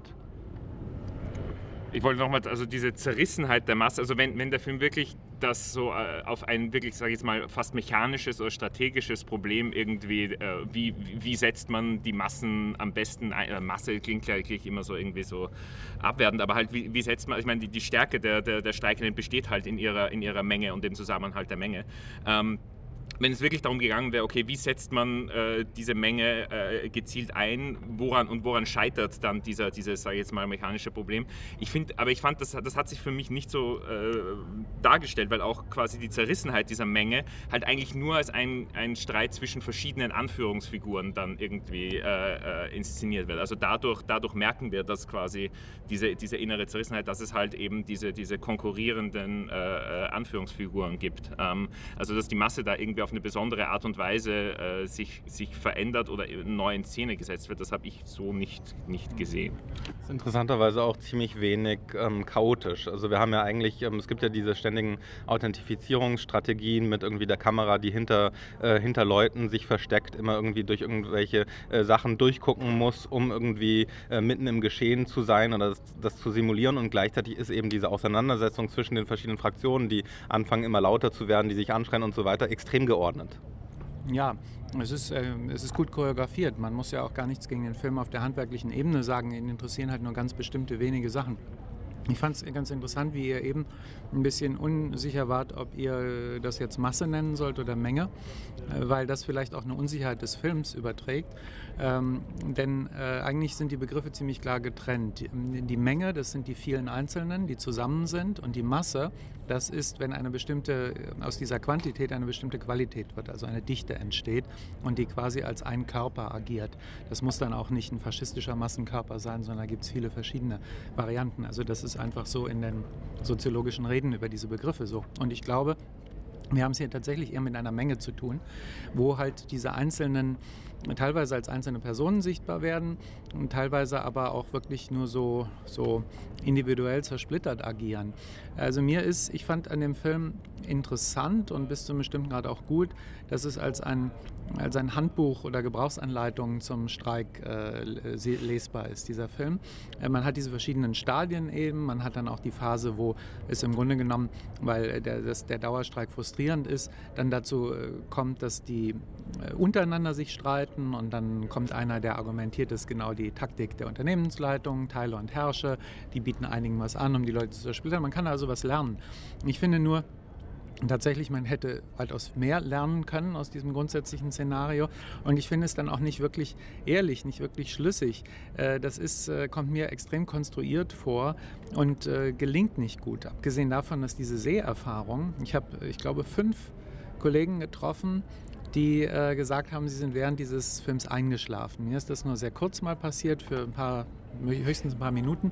Und andere haben, glaube ich, die Hälfte des Films durchgeschlafen. Und das ist äh, nicht, weil wir alle erschöpft sind, das war ja auch erst in der Mitte des Festivals, sondern es ist eher so, weil man sich körperlich auch dagegen wehrt, gegen diesen Lärm, gegen diesen Dauerstress, gegen dieses, diese äh, Dauerintensität von, ich würde halt sagen, über 100 Prozent BPM. Ja, deswegen, weil du einschläfst, weil du einschläfst, würdest du auch nicht mehr in diesen, in diesen Körper eingehen können. Also vielleicht quasi ist das schon ein Effekt dieses Films dann auch. Vielleicht ähm, gehen wir ähm, zu einem weiteren Film über, ähm, der schon mal kurz genannt wurde und als ähm, Palmenfavorit ähm, seit kurzem gehandelt wird, und zwar der Film von Nadine Labaki, ähm, der hier, hier wird gleich gestöhnt, äh, und zwar Capernaum. Ähm, ein Film, der, glaube ich, nicht ganz, ähm, nicht ganz zufällig irgendwie ähm, äh, hier platziert ist. Ähm, es ist wir, haben, äh, wir haben ja schon mal ähm, die Frage danach gehabt, irgendwie, was ist ein Frauenfilm? Das ist ein Film, der von einer Frau inszeniert wurde, ähm, einer von dreien. Das ist ein Problem des Festivals, weswegen ähm, die Auseinandersetzung mit diesem Film sehr schnell darum kreist, irgendwie, was heißt es, eine, eine Frau als Regisseurin zu haben und was repräsentiert sie auch als Regisseurin und was macht sie eigentlich für einen Film? Und wir haben noch nicht über einen Mann gesprochen, der irgendwie einen Männerfilm macht, obwohl wir das auch könnten. Gibt ähm, es einige, ja. Ähm, was, was macht Nadine Labaki und wa, was macht sie zu einer ähm, äh, Palmenfavoritin? Also Frauenfilm, wenn ich dazu ganz kurz was sagen darf, ist tatsächlich, glaube ich, erstmal wirklich, wenn überhaupt, dann nur ein Film, der für eine Frau gemacht ist. Natürlich von einer Frau gemacht ist. Es gibt natürlich das Klischee, ähm, dass ein Frauenfilm eine andere Herangehensweise an die Realität hat, also den weiblichen Blick, Female Gaze in irgendeiner Form umsetzt. Ich weiß nicht, ob das dann von der Theorie her auch nur einer Frau möglich ist oder auch ein Mann mit diesem Blick agieren könnte. Es gibt natürlich dann die Frage, und deswegen wird das auch zum Thema jenseits von MeToo und Weinstein und sonstigen Debatten, weil wir zum ersten Mal in der Geschichte von Cannes eine Jury haben, die mehrheitlich mit Frauen besetzt ist und weil es schon bei einigen die Erwartung, bei anderen die Befürchtungen gibt, weil es auch sein könnte, dass die Jury sich selber da in der Hinsicht unter Druck gefühlt, äh, gesetzt fühlt, äh, ob jetzt irgendwie eine andere Entscheidung oder so ein grundsätzlich in irgendeiner Form diese Entscheidung für die Palmen heute Abend ein Ausdruck dieses weiblichen Blicks sein könnte. Ich glaube, wir haben drei Frauen im Wettbewerb, das ist gar nicht so schlecht. Wir haben ja gehört, dass es 82, sonst in 71 Jahren waren nur. Das sind, glaube ich, die drei jetzt schon mitgezählt. Und ähm, da muss man natürlich sagen, wenn man kritisiert, dass diese, die hier sind, oder wenn, ich habe das mit Interesse gelesen und denke nach wie vor darüber nach, ob sie recht hat, dass Hanna Pilacek im Spiegel geschrieben hat, Spiegel Online, dass das ein böser Witz sei von Thierry Fremont. Vielleicht ein böser Witz, hat sie, glaube ich, gesagt, äh, dass dieser Film. Äh, das war bezogen auf Eva Hüsson. Genau, wollte sagen, dass, der, dass dieser Film über die kurdischen Peschmerga, dass, die, äh, dass der im Wettbewerb ist. Ähm, äh, auf der anderen Seite, die Gegenfrage lautet halt, welche Filme von Frauen fehlen denn im Wettbewerb? Welche sind denn da fertig und angeboten worden und die, hat, die vermisst man und die hätte man eigentlich einladen müssen? Das ist dann, glaube ich, die, wenn man kritisiert, dass die eingeladen wurden, diese Filme, müsste man sagen, welche hätte man denn? Das können wir natürlich, ähm, weil wir nicht im Auswahlkomitee von Cannes sind aktuell, ähm, können wir das erst in einem halben oder dreiviertel oder in einem ganzen Jahr sagen. Ähm, wir wissen natürlich, dass bestimmte Filme entweder kurz vor äh, Fertigstellung sind, wie der neue Fer Film von Claire Denis. Ähm, wir wissen, dass der letztes Jahr der Film von Claire Denis nicht ähm, im Wettbewerb lief. Wir wissen, dass ein neuer Film von Naomi, Naomi Kawase fertig ist. Wir wissen, dass es einen neuen Film von Mia Hansen-Love gibt. Mhm. Es gibt natürlich, aber das sind Filme, die wir persönlich noch nicht kennen. Insofern wissen wir nicht, ob sie besser sind als die ähm, Peschmerga-Kämpferin von Eva Husson. Ja, ich glaube zwei Sachen. Also diese Frage finde ich persönlich jetzt gar nicht so interessant, auch weil letztes Jahr auch Filme von Sean Penn oder Gus Van Sant, die für mich auf einem irgendwie zumindest vergleichbaren Niveau wie der von Eva Husson waren, hier im Wettbewerb liefen. Aber einmal, weil ich äh, vorhin diesen Begriff des Frauenfilms eingeführt habe, das war tatsächlich für mich nur so eine Art Interpretation, wie das Festival auf diesen Film blickt, über diese symbolische Einholung. Also das war sozusagen nicht, nicht mein Begriff, den ich jetzt hier reinbringen wollte. Ähm, bei Nadine Labaki finde ich eigentlich ganz interessant. Ich habe ja, wir haben mit diesem Film ja schon im Podcast auch gesprochen und ich sehe in dem ja so ein bisschen mehr als das, was viele andere in ihm gesehen haben. Und das finde ich deshalb auch ein bisschen interessant, weil die Regisseurin sich da ja als Anwältin selbst castet in diesem Film und dass ihr so ein bisschen ausgelegt wurde als ähm, sozusagen Affirmierung des Programms, was dieser Film offensichtlich macht, nämlich sozusagen so eine Anklage an die Eltern eines kleinen Jungen, dass sie ihn überhaupt in die Welt gesetzt haben. Also eigentlich so eine biopolitische sozusagen Appell gegen, gegen irgendwie eine Überbevölkerung oder gegen das, gegen das Kinderkriegen. Und ich glaube, man kann das aber eben genau auch anders lesen, dass sie sich da irgendwie inszeniert als die Filmemacherin und da sozusagen sehr bewusst ist, dass sie da jemand ist, der sozusagen Partei nimmt, wenn sie diesen Film ähm, fertigstellen muss. Und das ist so ein Gedanke, den wir, glaube ich, wenn das ein älterer männlicher Regisseur gemacht hätten, dann wären wir auf dieser Ebene etwas schneller. Dann würden wir sozusagen da von vornherein von ausgehen, dass da vielleicht jemand sozusagen selbstreflexiv arbeitet, auf einer Metaebene arbeitet, diesen Film irgendwie nochmal anders einholt. Und ich glaube, das finde ich das dann auch eine vielleicht geschlechterpolitisch interessante Frage, wem wir sozusagen sowas zugestehen und bei wem wir eher davon ausgehen, das ist halt einfach ein Elendsfilm und der funktioniert sehr einfach.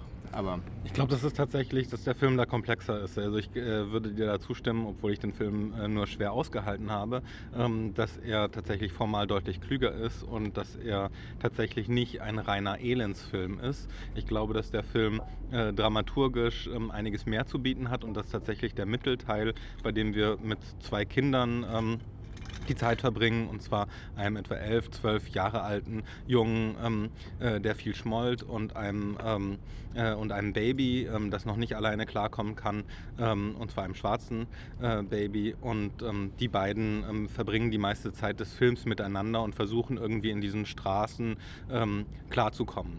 Und tatsächlich ist das für mich das Interessante am Film und das auch Überraschende, weil ich den schon relativ schnell auf dem Kicker hatte, dass äh, dass diese Momente eigentlich ähm, in einem, ich würde sagen, ähm, deutlich äh, zurückhaltenderen Gestus ähm, gezeigt werden, als man es erwarten könnte. Und dass auch das ähm, ständig in Großaufnahme gezeigte Gesicht des kleinen Jungen, ähm, der irgendwie auch nach irgendwie ähm, den man auch irgendwie für, für, äh, für, Werbung casten könnte, irgendwie sehr, ähm, sehr so äh, süß und ähm, äh, ja, äh, ja, so, ich weiß gar nicht, wie ich ihn weiter beschreiben soll, außer dass er eben ähm, andauernd, ähm, andauernd ähm, eine Schnute zieht.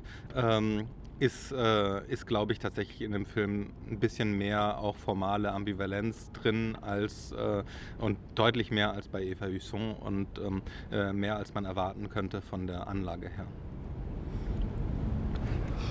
ich meine, es ist auch ein Film, ich meine, mir hat, mir hat der Film tatsächlich dann auch in den letzten Momenten nicht gefallen, aber ich, es ist trotzdem so etwas, wo ich mir nicht ganz sicher bin, wie ich mich jetzt dazu verhalten soll, weil es ist tatsächlich am Schluss wird wieder so der, also so diese Anklage und dann, wird, dann, dann, dann, dann bauscht sich das alles noch auf mit, mit, mit Musik, mit Zeitlupe, mit äh, viel, viel weinenden Gesichtern. Ähm, ich, ich, ich bin mir selber nicht ganz sicher quasi, ob, ob ob ich mir wirklich vorstellen kann, dass irgendjemand, äh, der diesen Film anschaut, wirklich einfach so eins zu eins darauf einsteigt. Und ob der Film, ich weiß halt auch nicht, will der das oder, oder also ich bin mir nicht ganz sicher, wie, wie, äh, wie, äh, quasi diese, diese, diese große Eruption dann am Ende, die, äh, also ähm, die eben quasi das, äh, die, die Zurücknahme, die davor eben war, quasi so ein bisschen so wieder wettmacht, ähm, wie, wie, wie man jetzt so damit damit umgeht. Also das ist durchaus auch etwas, was so im Nachdenken des Films durchaus etwas als, als Problem da ist, wo ich nicht einfach sagen kann, okay, der Film quasi missglückt und äh, quasi erwartet eine, eine, eine ganz bestimmte äh, äh, Reaktion, die ich ihm jetzt verweigere. Also so einfach, glaube ich, ähm, ist der Film dann tatsächlich nicht. Ähm, aber ja, ins Produktive, soweit bin ich dann doch nicht, dass ich das irgendwie noch ins, ins Produktive äh, gewendet äh, habe für mich. Ähm, aber ja, vielleicht. Rüdiger. Also ja, die eine Frage, die man an Filmen stellen kann, ist ja, würde man den gerne nochmal sehen und warum? Äh, mir geht es nicht so, dass ich den gerne nochmal sehen würde. Ich habe während des Films und auch danach ein bisschen darüber nachgedacht, ob denn das, was sie macht, nämlich zum Beispiel dem, der Hauptfigur, also dem, ich glaube, wie alt ist der Junge? Acht, acht, neun, nee, Quatsch, wird ja gesagt, er ist zwölf Jahre alt. Ähm, dem werden so Dialoge in den Mund gelegt, die eher von Erwachsenen stammen könnten, aber sowas macht wahrscheinlich der Neorealismus ganz genauso. Und äh, diese, diese Schilderung des Elends, was bis zum bestimmten Grad auch pittoresk ausgemalt ist, was äh, sehr eindeutig auch ein Setdesign ist, was dann dazu unterstützt wird durch sehr tendenziöse, kitschige, große, in Anführungsstrichen, Musik äh, die eindeutig auch Stimmung machen will. Und das, das sind natürlich im gewissen Sinn legitime Mittel. Es sind Mittel des Propagandafilms. Man könnte dann sagen, das ist ein guter Propagandafilm, weil er uns aufmerksam macht auf das Elend äh, in einem Land wie dem Libanon, auf die Lage der Kinder, auf die Lage der Flüchtlinge und so fort. Aber auf der anderen Seite ist halt die Frage, äh, warum macht denn die Regisseurin das? Ich, mir kommt der Film dann schon vor, als ob er auch zynisch ist, als ob er einfach sehr berechnend auf die goldene Palme oder eine wichtige Palme hier in Cannes zielt. Und äh, ich äh, glaube der das einfach. Sie spielt selber in dem Film mit, sie spielt die Anwältin des Jungen. Äh, ich glaube ihr das einfach nicht, was sie da macht. Und äh, äh, insofern, ja, jetzt kommt schon die Wortmeldung und ihr lächelt, also unterbrecht nicht, widersprecht mir. Nur ganz kurz, nur weil wir die Anwältin, als du uns äh, hier so schön mit Wasser versorgt hast, genau. äh, dieses Thema schon ein bisschen angesprochen hatten. Aber ich glaube auch tatsächlich, das ist ganz spannend, dass du das sagst, dieser, dass dieser Junge immer sozusagen so Sätze sagt, die irgendwie irgendwie eigentlich seinem jenseits des, äh, der Reflexionsfähigkeit eines Zwölfjährigen sind. Und ich glaube, das ist auch so ein bisschen der Punkt, dass, dass, dass sozusagen dieser Film letztlich uns und diesen Jungen einfach sehr kurz schließt miteinander. Also dass sozusagen wir diesen Jungen aus dieser Welt retten. Am Ende der Film endet mit einem Ausweispapier, mhm. das, dieser, das dieser Junge kriegt. Lächeln und kurzgeschnittene Haare, sehr ordentlich, wie auf einer, einem Gymnasium in Westeuropa. Genau, und das ist aber, dass es eine so bewusste Ebene dieser Film macht, dass ich glaube, dass es da schon eher darum geht, uns so ein bisschen auch diese Bewegung, die er macht, nicht, nicht nur durchzuführen, sondern wirklich auch vorzuführen. Dass es eine wirklich Bewegung ist, die das Kino sehr oft macht, nämlich bestimmte süße Kindergesichter aus ihren Welten holen und sozusagen. Ähm, und insofern finde ich eben, diese Anwältin ist ist eigentlich passt das ganz gut, dass die Regisseurin sich ausgerechnet in dieser Anwältsrolle. Aber die Frage, die dieser Film stellt, äh, also die ist ja die, darf sie das? Äh, ist das legitim, was sie macht, oder ist es Exploitation? Äh, das, das könnte man übrigens auch an Angers, wenn das Laiendarsteller sind, was mir, ich, ich lese nicht so die Pressehefte während des Festivals, was mir gar nicht bekannt ist. Da könnte die, man das auch Da stehen im Abspann ja. die Namen der Figuren, sind die Namen der ähm, Darsteller, unter anderem, das kann man als Indiz lesen. Philipp. Ich wollte noch, noch, also etwas, was quasi den Carpen Amturas für mich auch äh, in seiner Wirkung äh, interessanter gemacht hat, war quasi tatsächlich ein anderer Film, nämlich Aika von äh, Sergei Wozzewoy, der, ähm, der eben, also ich meine, äh, was Carpen äh, quasi, er ist, er ist ein wahnsinnig unsubtiler Film und äh, quasi gibt sich dieser Unsubtilität auch hin und riskiert, da, nimmt dabei in Kauf, sich quasi auch lächerlich zu machen. So, das macht äh, Aika zum Beispiel gar nicht. So, das ist so ein dezenter Film, der immer alles so äh, quasi mit, mit äh, nüchterner Handkamera und so weiter.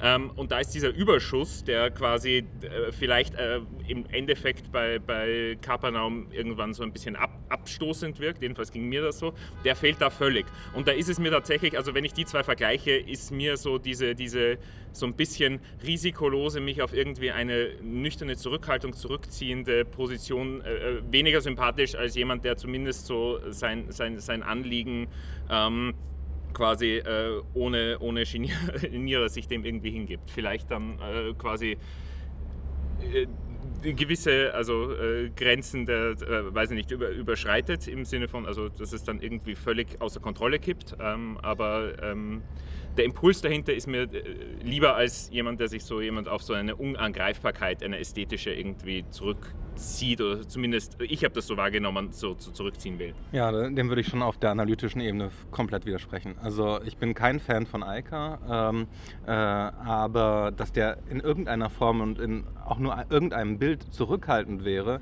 halte ich für ähm, völlig falsch. Also der Film ist ja aufdringlich mit seiner Kamera. Der Film ist ähm, verwendet bestimmte Marker von ähm, einem, ähm, würde ich sagen, so ähm, sozial, sozialem Kino, das irgendwie interessiert ist an einer Immersion in bestimmte Momente. Und ähm, äh, wir haben ähm, schon ein bisschen ähm, unter uns darüber gesprochen, dass es äh, gewisse Parallelen zu den Dardenne-Brüdern gibt. Ich glaube aber tatsächlich, dass der Film relativ weit weg davon ist, weil er das soziologische Moment viel weniger ähm, äh, betont und auch, die, äh, auch sich für die Räume und das Architektonische weniger interessiert.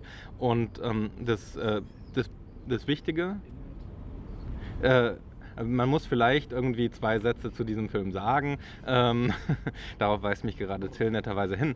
Ähm, äh, Eika ist einfach ein Film mit einer ähm, Protagonistin, die ähm, durch quasi so einen, ähm, äh, durch einen Weg ähm, geschickt wird. Und zwar, sie, äh, sie hat gerade ein Kind bekommen, blutet, flüchtet aus dem äh, aus dem Krankenhaus oder äh, ja, aus der, aus der ähm, Schwangerschaftsabteilung des Krankenhauses. Ähm, wie nennt man es? gibt irgendeine, die haben das Maternité dort genannt, glaube ich. Ent, Entbindungsstation. Danke. Ähm, ich war noch nicht dort. Ähm, und ähm, sie wird, äh, sie, sie versucht irgendwie an Geld zu kommen. Und sie ist ähm, in einem permanenten Widerstreit zwischen, sie muss irgendwie arbeiten und sie äh, fühlt sich gar nicht wirklich dazu in der Lage. Sie muss irgendwie äh, ja, sie ist körperlich angeschlagen und ähm, äh, ähm, schuldet einigen Leuten Geld und es gibt irgendwie diesen ähm, Plot um auch, äh, ähm, sagen wir mal so, Mafia äh, oder mafiöse ähm, Menschen, die irgendwie ihr hinterhersteigen, um ihr Geld einzutreiben. Nur noch ganz kurz, was ich mit zurück, also vielleicht war das Begriff Nüchternheit, ist der falsche, wenn man jetzt Eika beschreibt, aber was ich mit dieser Zurückhaltung ähm, äh, äh, äh, quasi meinte, ist, dass der Film lagert äh, quasi seinen Pathos so irgendwie komplett auf das, auf das Geschehen aus und der Gestus ist, die Kamera quasi folgt diesem Geschehen nach und fängt es nur so ein, äh, während bei, der, bei Labaki quasi der, der, also der Pathos, der Überschuss auch einfach in dem, in dem Gestalterischen, in der Umformung, äh, äh, die der Film vornimmt, äh, irgendwie ganz klar auch ausgestellt wird. Also das auch das, so auch das glaube ich nicht. Also ähm, ich, ich verstehe, wo das Problem herkommt, aber und ich, ich würde den Film auch, ähm, ich bin gerne dabei, den Film zu kritisieren, aber trotzdem nochmal, die Kamera ist keine, ähm, ist keine, die irgendwie so tut, als wäre sie nicht beteiligt. Das ist ähm, äh, die, die zwar irgendwie ähm, ihre Bewegung immer wieder aus, den Protagon aus der Pro äh, Bewegung der Protagonisten Protagonisten zieht, aber die trotzdem gleichzeitig eben dieses ähm, Unmittelbare so betont, dass, dass man ja davon ähm, äh, physisch attackiert wird. Also das ist insofern, äh, finde ich, überhaupt keine, ähm, keine ähm, Zurückhaltung oder äh, auch wenn du es mit einem anderen Begriff meintest, dass sie irgendwie, äh, dass sie die äh, dass sie das den, der Geschichte oder dem Protagonisten oder was auch immer überlässt. Also ich glaube, dass da der formale Gestaltungswille, dass der einem geradezu aufgedrängt wird. Also ich ähm, würde schon auch eher Philipp zustimmen, was die Analyse betrifft. Und ich glaube, äh, man kann das, was Philipp meint, ähm, auch diesen Unterschied, man kann den ziemlich genau äh, daran bemessen, wie die jeweiligen Filme mit, äh, damit umgehen, also Gesichter zu zeigen oder mit Gesichtern arbeiten. Äh, bei Eika ist das sehr auffällig, dass der Film sich das ständig verbietet, ins Gesicht seiner Protagonist zu gucken. Wenn er das tut, sind Haare davor. Also es gibt da schon so eine Unaufdringlichkeit, wenn man so will, oder so eine Vorsicht in die Nacktheit eines Seelenlebens sozusagen hineinzuschauen, während äh, Kapernaum, da geht es ganz, äh, ganz explizit und meinetwegen auch sehr exploitativ, wie Rüdiger das meinte, äh, um weinende Kindergesichter, um Kinder, denen äh, die Tränen die Backe runterlaufen. Und das sind einfach schon zwei extrem unterschiedliche Programme und so habe ich jetzt Philipp verstanden. Da würde ich Ihnen auf jeden Fall zu 100 Prozent auch zustimmen. Ja, dem kann ich auch mehr abgewinnen. Also tatsächlich in einem Verhältnis zu dem, was man zeigt und was man ausspart. Ja, gut, ähm, und das, das eben. Kamera, ne? äh, also, eben, deswegen ja. meine ich ja, es ist sehr bewusst. Deswegen ist es ja für mich ein ähm, ästhetisches Programm und, kein, ähm, äh, und keine Zurückhaltung, sondern es ist ähm, tatsächlich eine, eine bewusste Position. Ähm, und ähm, ja, man dass kann sich diese. ja bewusst zurückhalten. Also das ist ja nicht, das ist ja nicht ausgeschlossen. Ja, es ist ja keine zurückhaltende Position, sondern es ist eine, die dann etwas verschleiert oder die, die quasi durch die Nähe irgendwie ähm, genauso, also man hat ja ähnliche, ähnliche Methoden bei, bei Brisé irgendwie, die die Au- Authentizität irgendwie fördern sollen. Natürlich sind die Filme unterschiedlich, aber das sind, das sind Filme, die ihre Kameraarbeit ausstellen. Und ähm, äh, deswegen meine ich irgendwie, das ist keine, äh, keine, die irgendwie so Involvierung auf eine direkte Art und Weise irgendwie simulieren würde. Das zumindest würde Aber ich jetzt verstehst, du, jetzt verstehst du uns absichtlich falsch, sozusagen. Weil ich meine, äh, das, das würdest du ja bei den Dardens auch sagen. Da gibt es auch eine ausgestellte Kamera, die äh, eben vorsichtig agiert. Also die, die vorsichtige, vorsichtige Kamera ist ja ausstellbar. Und sie ist auch in, in äh, Eika ausgestellt, sozusagen. Also gerade im Verhältnis der Gesichter kann man das, finde ich, ganz genau benennen. Ich würde das als tatsächlich einen großen Unterschied zwischen den Dardens und der Kamera ähm, hier beschreiben, dass die eben hier äh, im Vergleich zu der von den Dardens ähm, sehr viel weniger vorsichtig ist. Aber wir Also ich- versteifen uns ich gerade auf, ähm, eine Detail, genau. auf eine Wir Detaildiskussion. hatten, ja, wir hatten ja vorher gesagt, dass man auch die Moderation unter Umständen mal wechselt. Deswegen äh, übernehme ich das jetzt mal kurz. Äh, einfach deswegen, weil ich glaube, da wir jetzt noch eine gute halbe Stunde haben für unseren Podcast, wir sollten, wir haben uns bisher ziemlich viel mit Filmen beschäftigt, äh, an denen doch äh, sowohl wir zum Teil, äh, wenigstens manche von uns, aber doch auch viele andere Kollegen irgendwas auszusetzen haben. Ich glaube, das Gesamtbild des diesjährigen Cannes-Jahrgangs ist aber, im letzten Jahr war ich ja dann eher eine Minderheit, weil ich fand, dass es war ein guter Jahrgang letztes Jahr. Das wurde von vielen auch von euch im Podcast kritisiert. In diesem Jahr, glaube ich, sind wir uns, äh, vermute ich jetzt mal, einig, dass das ein guter Jahrgang war, dass wir viele gute Filme gesehen haben. Aber wir, wir haben, scheint mir, über die besten darunter noch gar nicht äh, gesprochen oder noch nicht viel gesprochen. Dazu gehört äh, aus meiner Sicht der Koreeda-Film, der doch möglicherweise auch einen Preis kriegen könnte. Dazu gehört in mancher Hinsicht auch der Godard-Film, zu dem noch mehr zu sagen ist. Dazu gehört unbedingt mein persönlicher Favorit Leto von Serebrennikov, der russische Film. Und dann muss man natürlich, glaube ich, auf äh, Jiajanke kommen, der nur so erwähnt war. Und äh, zu guter Letzt äh, wahrscheinlich der, der, der jetzt bei den meisten Tipps vorne liegt, nämlich äh, äh, Lazzaro Felice von Alicia Rohrwacher aus Italien. Das ist leider dummerweise der Film, den ich nicht gesehen habe. Deswegen fangen wir mal mit dem an. Ich bin einfach nicht reingekommen zweimal und deswegen werde ich den jetzt in Cannes nicht sehen. Wenn er die Goldene Palme kriegt, habe ich Pech gehabt. Andererseits habe ich in der Wette vorher, wo ihr leider nicht dabei wart, äh, auf den Film gewettet, weil er von der Papierform her schon irgendwie wie gemacht schien für diese Jury aus meiner Sicht. Und das ist, ist Rohrwacher auch eine gute Filmemacherin davon abgesehen. Ich wüsste gerne von euch, äh, ob ihr ein bisschen was von dem Film erzählen wollt, wo die Stärken und die Schwächen liegen. Ich meine, vielleicht können wir, weil du gerade meintest, wir haben nur noch eine halbe Stunde, das ganz kurz machen, weil wir können auf einen anderen Podcast verweisen, auch indem wir, indem wir äh, unsere Euphorie schon äh, freie Bahn gelassen haben. Der ist auch äh, äh, einfach zu finden.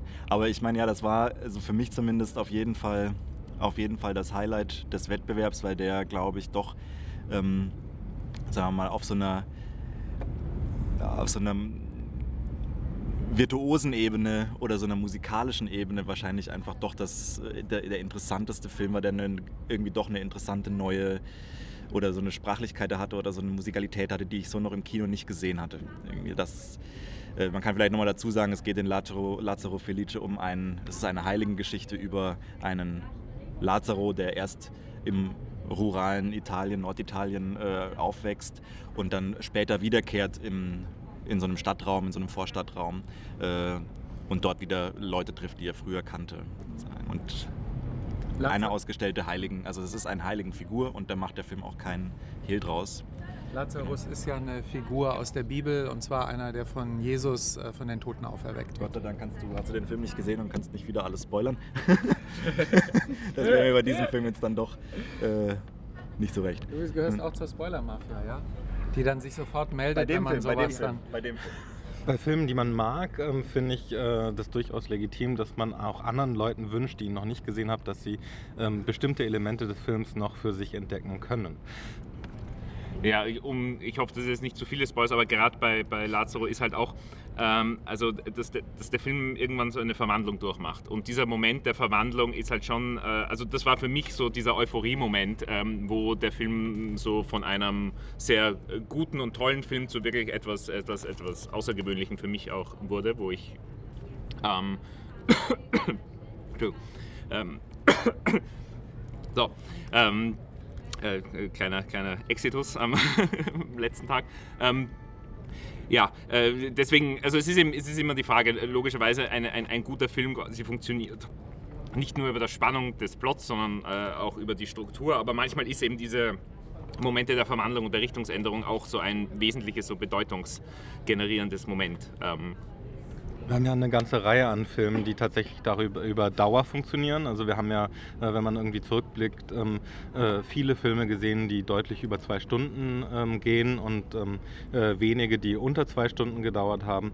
Und viele ziehen aus der Dauer tatsächlich die, die Gelegenheit oder die Möglichkeit, verschiedene Stadien zu zeigen.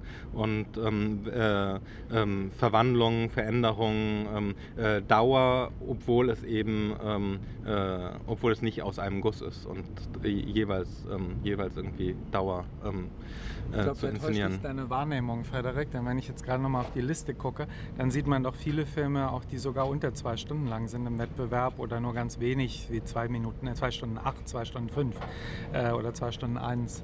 Äh, also es geht schon noch. Die sind nicht alle so lang in Cannes, das wollte ich nur gesagt haben.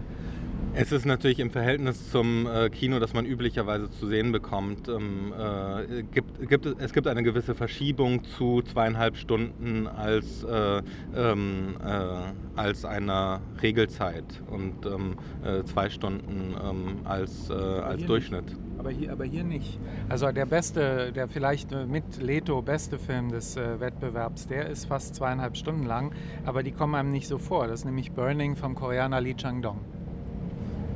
Soll ich kurz erzählen, worum es geht oder auch nicht? Gerne.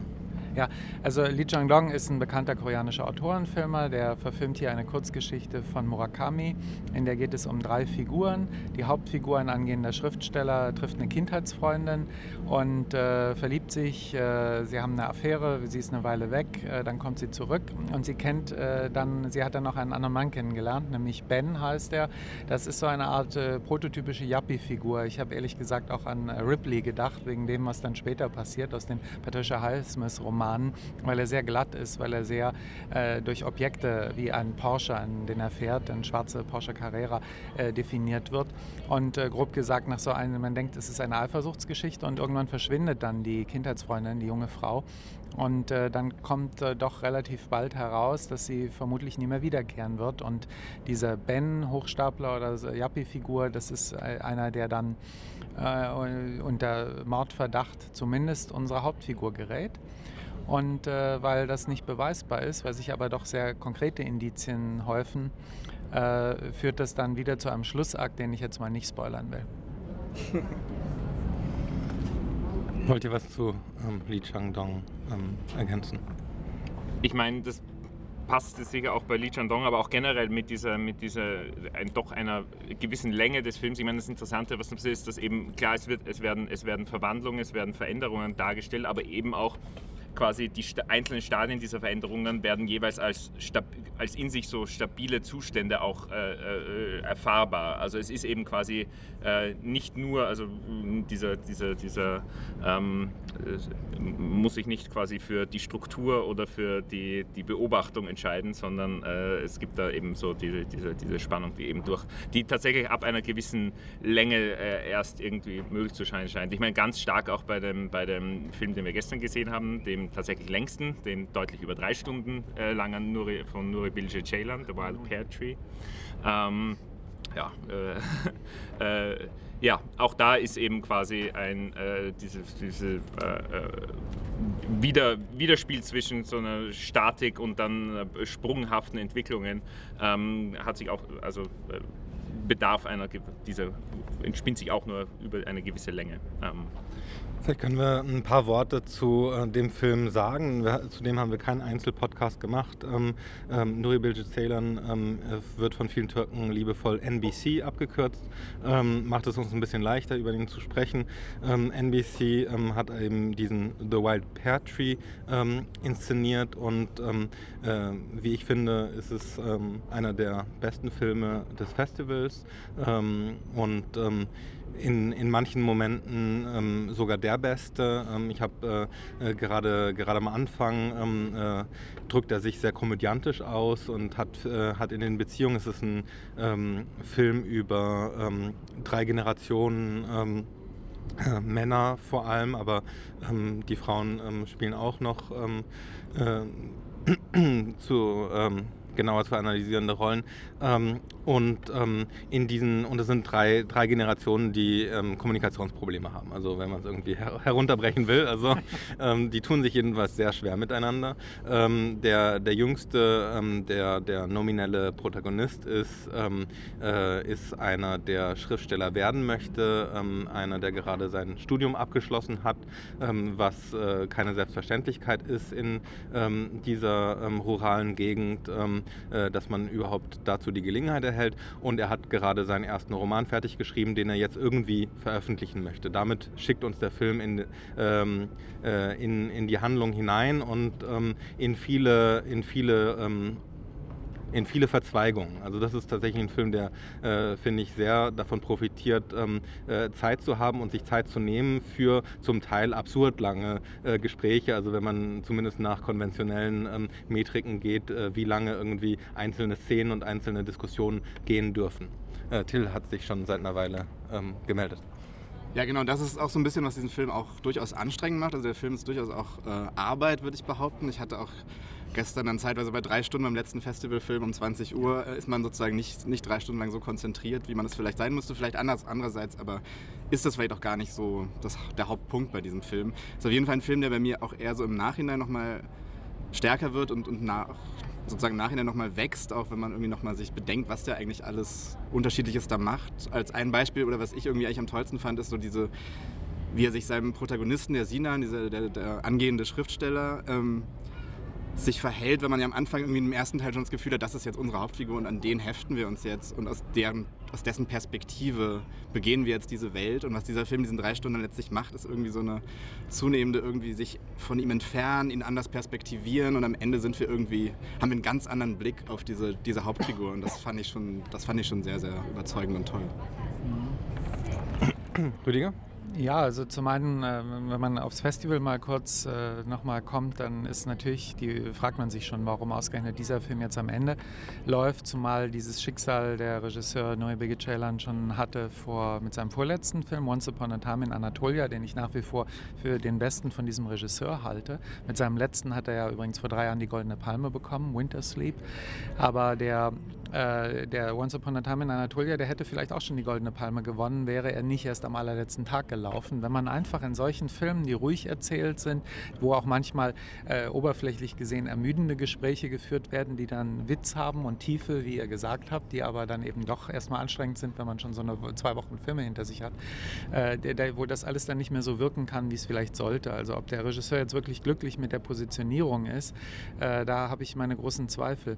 Ich fand, ja? Ich, ich frage mich ja, ob das Festival strategisch ähm, äh, was bedeutet. Also ob das, ähm, äh, ob das ähm, für den Film gemacht wurde. Und wenn man es jetzt mal positiv auslegen würde, ähm, äh, könnte ich mir vorstellen, dass dieses ähm, äh, dass er einem die Möglichkeit gibt, tatsächlich mit der, ähm, mit der ganzen Erfahrung und Schwere der ähm, äh, von 30, 40 Filmen, je nachdem, ähm, äh, in diese Erfahrung reinzugehen und dass er natürlich ähm, äh, dadurch ähm, ganz vieles anderes ähm, auch rückwirkend beleuchtet und dass er in dem, was er so anders macht, ähm, nochmal eine, eine stärkere Position eigentlich entfaltet. Also ja, es, es wäre genial von den Festivalprogrammern, also vermutlich vor allem von Thierry Fremont, wenn äh, das dann wirklich so gedacht ist, dass das quasi der Schlussstein einer Kathedrale ist, äh, die da in diesen zwei Wochen errichtet wurde. Ich bin nicht ganz so sicher. Ich habe schon in dem Film äh, tatsächlich auch Bezüge herstellen können zu einer ganzen Menge anderer Filme, die wir vorher gesehen haben. Äh, insbesondere ja dann doch interessante Parallelen zu dem genannten Lee Chang-dong-Film Burning, weil den, den ich eben tatsächlich für einen der zwei, drei besten äh, des Wettbewerbs halte. Ähm, wir haben in beiden Fällen nämlich einen angehenden Schriftsteller. Wir haben in beiden Fällen auch einen, der ins Elternhaus zurückzieht. Und wir haben in beiden Fällen eine Figur, die mit dem Vater Probleme hat, äh, die eigentlich so eine Spannung ist. Der Vater ist auch ein gewissermaßen gescheiterter, ein Versager. Der Vater in dem Noe Celan-Film ist ein Lehrer, weil muss man dazu sagen, Lehrer ist so quasi die ikonische Figur der türkischen Republik, ähnlich wie in Frankreich eigentlich auch. Das sind die, die für den Kemalismus stehen. Das ist ja überhaupt der, der Film von Noe Celan ist einer, der voller Anspielung auf die Politik ist und auf den Zustand in der gegenwärtigen Türkei ist. Also in dem Sinn ein, ein extrem politischer Film, ohne dass er auch nur andeutungsweise so den Charakter eines Manifestfilms hätte. Äh, das kann man jetzt gar nicht alles hier ausbreiten, was da drin liegt. Äh, aber äh, der Vater ist gewissermaßen auch die, die scheiternde alte Generation, die man nicht mehr ernst nimmt, die mit großem Idealismus gestartet ist, die jetzt heute ungefähr in Rente geht. Die steht für diese zweite Hälfte des 20. Jahrhunderts und die türkische Republik in dieser Zeit. Und der hat Schulden, er spielt oder hat zumindest gespielt und äh, vor allem der Sohn, der, wir haben hier öfters auch in, in Filmen der Nebenreihen so Figuren von Söhnen. Spielen heißt wetten, ne? Ja, pardon, genau, also er, er genau, äh, wetten um Geld und verspielt ziemlich viel Geld, also die haben riesen Schulden, müssen das Auto verkaufen und so weiter. Ähm, und ihm scheint das angeblich nichts auszumachen, weil er sich gerne auf ein altes Bauernhaus auf dem Land zurückzieht. Aber natürlich merkt man schon, dass er eigentlich auch gebrochen ist und dass er äh, selber auch äh, sich als Gescheiterter fühlt. Doch äh, scheint mir dieser Vater, der ja dann schon, der Sohn ist die Hauptfigur, aber der Vater ist schon die wichtigste Nebenfigur oder die zweite Hauptfigur, wie man das auch nehmen will. Ähm, Jetzt ist ein anderer Gedanke eben unterbrochen worden, den er mir gerade nicht mehr einfällt. Aber vielleicht kommt er gleich wieder, ja. wenn Lukas kurz seine Eindrücke schildert. Ich, ich wollte vielleicht noch mal ganz kurz äh, was dazu sagen zu der Frage, zu der, äh, zu der Programmierung, zu der Platzierung des Films am Schluss. Das ist natürlich auch insofern ähm, ein bisschen witzig, weil das ein Film ist, der sehr damit beschäftigt ist, sein Verhältnis zur Literatur zu klären und der, wenn man als nicht-türkischer Journalist da drin sitzt und sich das anschaut, natürlich auch gewissermaßen als Roman funktioniert. Also man ist wirklich drei Stunden damit beschäftigt, eben zu lesen. Also man geht eigentlich da schon auch mit so einer Romanerfahrung raus, also der Erfahrung, einen Roman gelesen zu haben, äh, so ein bisschen natürlich. Äh, und das ist natürlich auch spannend, am Ende eines Filmfestivals gewissermaßen nochmal einen Roman gelesen zu haben. Im Übrigen, ich wollte wollt nur sagen, im Übrigen auch voller Anspielungen auf äh, Dostoevsky, über den zwei, dreimal gesprochen wird und es liegen mindestens zweimal sichtbar Dostoevsky-Bücher äh, im, äh, im, im, Bild herum, äh, dass man, wenn man dann noch Türkisch kann, dann weiß man auch welche. Genau, ich habe mir das versucht zu notieren, aber noch nicht nachgeguckt. Es gibt auch äh, offene Anspielungen zum Beispiel auf Kafka und äh, so, so, diverse Literaturanspielungen. Man weiß das auch bei Nuri Bilge Ceylan, dessen letzter Film Winter Sleep ja eben auf eine Tschechow-Kurzgeschichte oder, oder Novelle zurückgeht ging und äh, der auch immer schon, äh, ich denke, Dostoevsky und Tolstoi, in jedem Fall die Russen, als die für ihn maßgeblichen Autoren bezeichnet hat. Es gibt, äh, es gibt eine schöne Szene in dem Film, äh, die den Film vielleicht auch so ein bisschen erklärt oder wo er so ein bisschen auf sich selbst zurückkommt. Da sehen wir den, den Hauptdarsteller von diesem Haus, in dem seine Familie wohnt, die ist so ein bisschen erhöht äh, in, dieser in dieser Kleinstadt, ähm, äh, ins Dorf oder in die, in, die, in die Stadt hinuntergehen, in die Innenstadt hinuntergehen, so über Brücken und über Abhänge und Böschungen und so weiter. Und äh, er ist die ganze Zeit am Telefonieren während, dieser, ähm, während dieses Spaziergangs. Äh, und das zeigt auch so ein bisschen, also da, wo, wo Kino und Literatur sich treffen, also dieses, äh, die Möglichkeit überhaupt in Gang gesetzt zu bleiben, besteht nur, wenn gewissermaßen gesprochen wird. Also nur die Sprache ähm, mobilisiert diesen Film und man hat das Gefühl, würde da aufgehört werden zu sprechen, also würde die Sprache aufhören, dann würde auch der Film stehen bleiben. Und das finde ich doch eine extrem spannende und interessante Filmerfahrung. Ich meine, ich hoffe, ich erinnere mich da richtig, aber ich meine, äh, ein ein Bruch fast, der ist, dass quasi auch in, in mehreren Szenen die Figuren irgendwie reden, dass es einen, einen klaren äh, Raum, räumlichen Sprung gibt, dass das Gespräch aber wirklich nahtlos fortgeführt wird. Also auch da ist so, so zwei, äh, äh, ja, so eine unabhängige Ordnung, die quasi eigentlich so eine Sprach, sprachliche Struktur, die quasi ähm, ähm, ja, das Bestimmende ist oder, oder ich weiß nicht. So vom Raum gelöst ist auch. Ja, ja. genau. Der Film ist sicherlich anti-illusionistisch. Also er hat sicherlich nicht darauf abgesehen, dass wir irgendwie glauben, dass diese Gespräche in dieser Dauer genau so stattgefunden haben oder stattfinden müssten oder könnten, ähm, sondern das sind natürlich äh, geschriebene, äh, geschriebene Dialoge und geschriebene Auseinandersetzungen und das ähm, braucht er nicht zu verschleiern. Ich finde ähm, formal ähm, interessant, dass äh, der Film tatsächlich ähm, wieder sehr viel im äh, Gehen stattfindet, ähm, die Bewegung durch, äh, durch, die, durch die Landschaften und durch die äh, durch die Räume ähm, eine wichtige ist. Ähm, äh, Lukas hat schon erwähnt, dass diese, ähm, äh, dass diese ähm, Bewegungen oft begleitet sind von Reden und von Diskussionen. Wir haben eine lange äh, philosophisch-religiöse ähm, äh, Diskussion, ähm, äh, die ähm, unter einem Baum beginnt, aber dann ähm, doch in Bewegung kommen muss. Und das sind sogar drei Personen, die miteinander reden. Und ähm, äh, der Film ähm, hat, äh, hat da irgendwie so seinen Spaß daran, also das ist äh, zum Teil eben auch we wechseln so die Stile. Also wir haben zum Teil sehr sehr videoartige Einstellungen, ähm, äh, Bewegungen, die sehr ruckeln. Wir haben natürlich auch äh, die obligatorische Drohneneinstellung, die es irgendwie in, äh, in vielen Filmen ähm, in, bei diesem Festival gab, die wahrscheinlich insgesamt einfach im Weltkino zugenommen haben.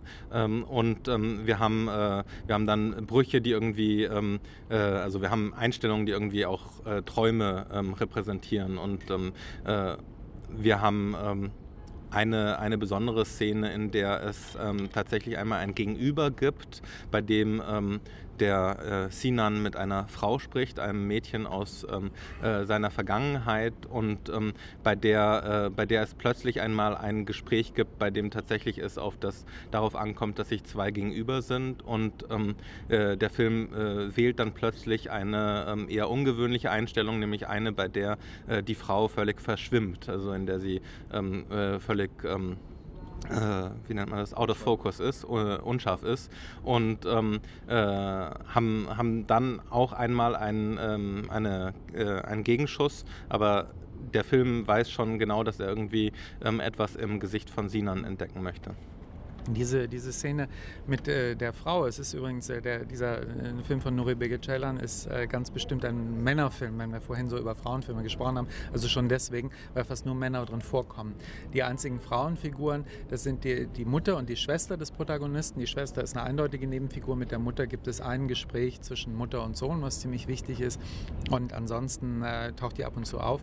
Und dann haben wir eben diese äh, junge Frau, gleichaltrige Frau, in die offensichtlich unsere Hauptfigur mal verliebt war. Und was sie eigentlich für ihn empfindet, ist nicht so ganz klar. Im gewissen Sinn tritt sie da als Verführerin auf. Sie taucht ja auch so aus der Natur aus. Es ist so eine Idylle. Ich finde es tatsächlich auch die äh, im gewissen Sinn schönste Szene des Films und die in mancher Hinsicht typischste für den Regisseur, weil wir doch Gespräche haben, äh, zwischen denen lange Pausen sind, wie wir das aus früheren Filmen von ihm kennen, in denen manchmal auch nicht direkt äh, der, der eine auf, die, auf irgendetwas antwortet, was vorher gesagt wurde, in der wir sehr stark auf der Geräuschebene zum Beispiel Naturgeräusche haben. Es ist Herbst, man hört die Blätter rauschen, man hat gleichzeitig Sonnenlicht, was dann auch wieder das Rot der Blätter, das Grün sehr stark betont und es ist, sind, sind finde ich, großartige Bilder. Sie hat dann auch ein, ein rotes Kleid, was natürlich dann extrem gut passt zu dem Grün im Hintergrund. Das ist also alles sehr, sehr genau komponiert, was ich zum Beispiel dann später in dem Film ein bisschen vermisst habe. Für mich äh, leiert der Film ein bisschen aus, deswegen habe ich dem auch jetzt da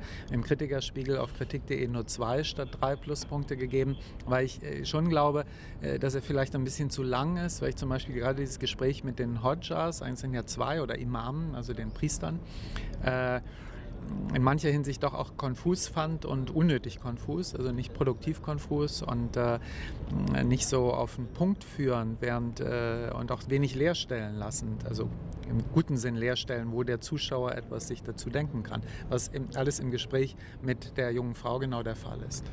Ich würde es ja sofort, ähm, also deine Worte gerne umdrehen, also im Sinne von, dass ich das natürlich gerne mag, dass das nicht auf den Punkt bringt. Also dass, dass diese Gespräche, also es gibt andere Gespräche, die, die vielleicht in dem Sinne ähm, dann produktiver sind. Ähm, äh, es gibt nämlich einen, einen Streit, ähm, ein, ein langsam sich zu einem heftigen Streit ähm, ähm, entwickelndes Gespräch zwischen Sinan und einem älteren Schriftsteller, der erfolgreich ist. Und ähm, das ist ja so ein Gespräch, das, das unheimlich, äh, unheimlich fokussiert und ähm, tatsächlich darüber funktioniert, dass, äh, dass die beiden sich beäugen und, ähm, äh, und in, äh, in einen ähm, äh, in so Macht, äh, Machtinszenierungen hineingeraten. Und andere Gespräche sind tatsächlich, wo, obwohl da ähm, das Gespräch mit den beiden Imamen ist, äh, ist finde ich ganz interessant, weil ähm, äh, man eigentlich von Beginn an spürt, dass Sinan ein äh, Ziel hat, nämlich dass, dass er irgendwie ähm, das äh, geborgte Geld, also der Imam hat von seinem Großvater irgendwie ähm, äh, Goldstücke gebohrt, geborgt und ähm, gibt sie nicht zurück. Und er ähm, will das Gespräch eigentlich immer in die Richtung führen, dass man mal darauf zu sprechen käme. Und, ähm, äh, der, äh, und die anderen schaffen es aber immer wieder, das Gespräch ähm, so zu lenken, dass es eben nicht auf den Punkt kommt. Und darin, darin gefällt mir das gut. Naja, mit dem, also, dann, also Gespräche, das haben wir ja schon gesagt, sind sehr wichtig in dem Film. Äh, ich, ich finde ja, ich will nicht Gespräche, die einen Sinn haben unbedingt, ja, oder die den, den Plot weiterführen, sondern mir hat ja in dem Gespräch mit der jungen Frau auch die Offenheit gefallen, aber es ist aus meiner Sicht eine andere Offenheit, die uns sowohl etwas über die Figur, die wir da auch noch nicht so gut kennen, weil es relativ früh im Film ist, verrät, aber ich würde sagen auch über uns. Und ich finde ja Filme dann interessant, wenn ich mich im gewissen Sinn, das muss nicht mit der Hauptfigur sein, aber in irgendeiner irgendeiner Weise in diese, äh, entweder damit was identifizieren kann oder mich einbringen kann, auch äh, imaginär widersprechen kann, wenn ich also Teil des Films bin und nicht nur von außen drauf gucke. So ging es mir in der Szene mit den Imamen viel mehr, obwohl ich auch wusste, klar, der will eigentlich nur das Geld. Das ist schon klar, das wissen wir, wenn wir den Film sehen. Und das ist dann auch lustig. Es gibt ja so, so Sachen auch der Schriftsteller, das ist fast Slapstick mit Worten, wenn es so etwas gibt. Also es sind teilweise sehr witzige, also auch manchmal sehr subtil witzige äh, Szenen. Philipp.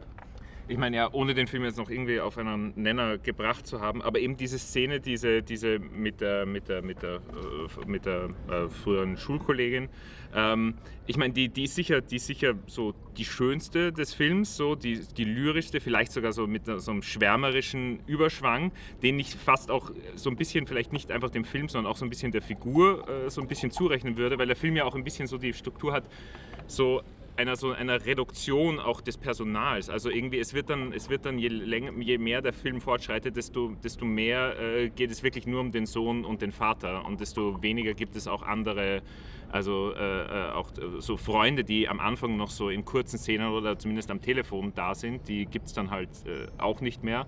Ähm, und äh, ja, also der Film ist auch so, der, ja, die Figur wird irgendwie äh, ja, zurückgeworfen auf diese und, und bezieht seine eigene Position am Schluss wirklich ganz aus diesem Verhältnis so zu dem Vater oder zumindest äh, quasi ähm, äh, wird das da irgendwie das als das so weiß nicht, zentrale äh, Dynamik irgendwie schält sich das so heraus.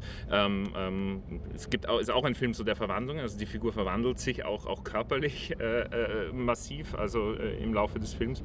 Ähm, ja, also gerade diese, diese, diese, diese, diese Reduktion, die das natürlich dann auch so quasi, äh, sag jetzt mal, äh, weniger, die, die, dieser, dieser, Überschwang, der da weggeschabt wird, ist, ist auch so ein bisschen die Geschichte des Films, so ein bisschen, oder halt die Struktur wie man hört, könnte man über diesen Film äh, mindestens die Dauer ähm, des Films über reden. Ähm, ich würde gerne, ähm, würd gerne noch ein bisschen was von euch wissen über, ähm, über euren Gesamteindruck des Wettbewerbs und ich hätte auch noch die Frage nach Nebenreihen, was, äh, was davon ähm, euch bleibt. Wenn, wir haben nur noch ein paar Minuten, aber vielleicht können wir, ähm, können wir die nutzen. Ja, versuchen wir das mal. Also ich bin verführt, über die Drohnen zu sprechen, die mir auch aufgefallen sind. Wir saßen ja auch gestern nebeneinander beim Türken, haben kurz darüber geredet, dass das so oft vorkommt. Ich finde ja, dass man diese, ich, ich finde das ziemlich hässliche Einstellungen und ich finde, dass man das auch sofort sieht, ob das eine Drohne ist oder ein Hubschrauber oder eben irgendetwas anderes. Äh, ich frage mich, was das so, weil es ja so ein subjektiver und sich sehr schnell bewegender Kamerablick ist, äh, gleichzeitig einer von oben, also quasi göttlich, was das eigentlich ausdrücken soll. Am ehesten fühle ich mich da immer erinnert an, an Wim Wenders, äh, Engel über Berlin, dass man da auch dann glaubt, dass da irgendwelche Engel fliegen. Himmel. Ähm, einer, ja, Himmel, ja, okay. Also einer, da sind wir schon bei einem Film außer Konkurrenz, den ich einfach nur mal erwähnt haben will, weil das für mich in dem Sinne eine Überraschung war, weil ich überhaupt kein Wenders-Fan bin, weil ich auch nicht katholisch bin. Und Wim Wenders war ja hier mit einem äh, Papst, äh, Dokumentarfilm über den Papst. Eigentlich muss man sagen, es ist ein Film mit dem Papst, der hier Hauptdarsteller ist. Äh, der Film heißt Franziskus, Mann seines Wortes. Und äh, ich war positiv überrascht, kann ich mal sagen. Ist es denn eigentlich ein Imagefilm für den Papst? Ja, es ist ein Propagandafilm für den Papst und ich äh, sage es dann hiermit mal für alle. Ich glaube, es gibt gute Propagandafilme und es ist durchaus legitim, manchmal Propagandafilme zu machen. In dem Fall allerdings kommt einem der Papst dann auch relativ wenig päpstlich vor. Ich, ich mag Argentinien, der redet argentinisches Spanisch und man hat eher das Gefühl eines argentinischen Populisten, der da auch irgendwann mal Präsident werden könnte, der eigentlich die Sachen sagt, die man sich von Martin Schulz im SPD-Wahlkampf gewünscht hätte. Nämlich es hat was Agitatorisches. Den Film mit Anger zu vergleichen, ist ja auch nicht so uninteressant, weil wir da auch einen haben, der aber ruhiger redet und vielleicht deswegen mehr Überzeugungskraft hat als Vincent Landon, dem man in seiner ganzen Übererregtheit dann schon anmerkt, dass er sein eigenes Scheitern schon innerlich vorwegnimmt. Äh, der, der Papst brennt tatsächlich für die Dinge, die er äh, da vertritt und deswegen kann er das nicht nur in einer ruhigen Form, sondern auch mit einem Smile tun, was er dann auch betont. Man kann das alles natürlich wahnsinnig kitschig, wahnsinnig verlogen, wahnsinnig Margarine-werbungshaft finden, aber ich fand das ein total äh, doch so interessanten, interessantes Seherlebnis, weil ich nichts erwartet hatte oder dachte, ich schimpfe dann danach. Und eigentlich war ich so ein bisschen wie am Weihnachtsabend, wenn man aus der Kirche kommt. Vielleicht ist Wim Wenders äh, prädestinierter Werbefilmregisseur. Das, das kann sehr gut sein. Ja, ich weiß nicht, wer den noch gesehen hat von euch. Das würde mich interessieren. Ansonsten habe ich noch äh, eine zweite These, die ich dann sagen würde. Keiner von uns hat ihn gesehen. Keiner von euch hat ihn gesehen. Das ist, und das ist kein Zufall. Ja, das ist kein Zufall. Na, ihr werdet das ja vielleicht noch tun und dann die Widerlegungen auf kritik.de schreiben. Ich habe auch noch nichts für den Film geschrieben bisher. Kommt noch. Ja, was eine, glaube ich, wirklich viel ernstere Frage ist und eine grundsätzliche, die man auf jeden Film beziehen kann, wenn einem dazu was einfällt, das ist folgende. Ich habe, äh, als ich äh, den mein Highlight gesehen habe, gleich am zweiten Tag des Wettbewerbs, äh, mein Wettbewerbshighlight, nämlich Leto von Kyrill Serebrennikov, der russische Film, der schon erwähnt wurde. Äh, da habe ich dann äh, relativ bald an die Nouvelle Vague denken müssen. Natürlich auch, weil wir hier das Plakat von Pierrot Le Fou haben, weil wir Godard im Wettbewerb haben, äh, der geistig vielleicht jüngste, aber altersmäßig älteste Regisseur im Wettbewerb. Und äh, ich habe mich gefragt, was ist denn eigentlich an diesem Nouvelle Vague-Bezug dran? Kann man behaupten, dass es so etwas wie eine äh, vielleicht wieder neue Nouvelle Vague, also ein Aufbruch des Kinos, eine neue Form der Ästhetik uns bevorsteht. Mir scheint der russische Film Leto sehr offen, zumindest mal diesen Aufbruch zu zitieren und äh, da Nouvelle Vague-Zitate drin zu haben. Es gibt einen, einen Film, an den man, denke ich, sofort denken muss oder relativ bald denken muss. Das ist nämlich Jules und Jim der äh, ja äh, auch eine Dreiecksgeschichte erzählt und der auch im Jahr 1962, als er rauskam, eine Geschichte erzählt hat, die fast 50 Jahre zurücklag, also 48 Jahre damals, nämlich 1914, Erster Weltkrieg und so spielt ja Jules und Jim. Das heißt, die Zukunft des Kinos äh, kleidet sich in einen äh, Kostümfilm. Damals. Und heute vielleicht ja auch, wenn Leto in mancher Hinsicht die Zukunft des Kinos bedeutet. Vielleicht nur, weil wir den Titel schon so oft erwähnt haben und ähm, wir es besser wissen, man spricht ihn Letat aus. Oh. L'été habe ich auch schon gehört, aber ja. Genau, es ist ähm, die Gelegenheit, ähm, eure Highlights ähm, zu nennen und äh, angeschlossen wäre die Frage noch nach ähm, äh, Nebenreihen. Ja, also zu Leto oder Letat, das, also für mich, ich würde da eher hoffen, dass es nicht die Zukunft des Kinos ist, wobei ich, ich habe ja mit dem Film schon gesprochen, das kann auch so ein persönlich, ich war, war in dem irgendwann nicht mehr drin und bin da nicht mehr reingekommen und da will ich jetzt gar nicht groß irgendwie vielleicht widersprechen.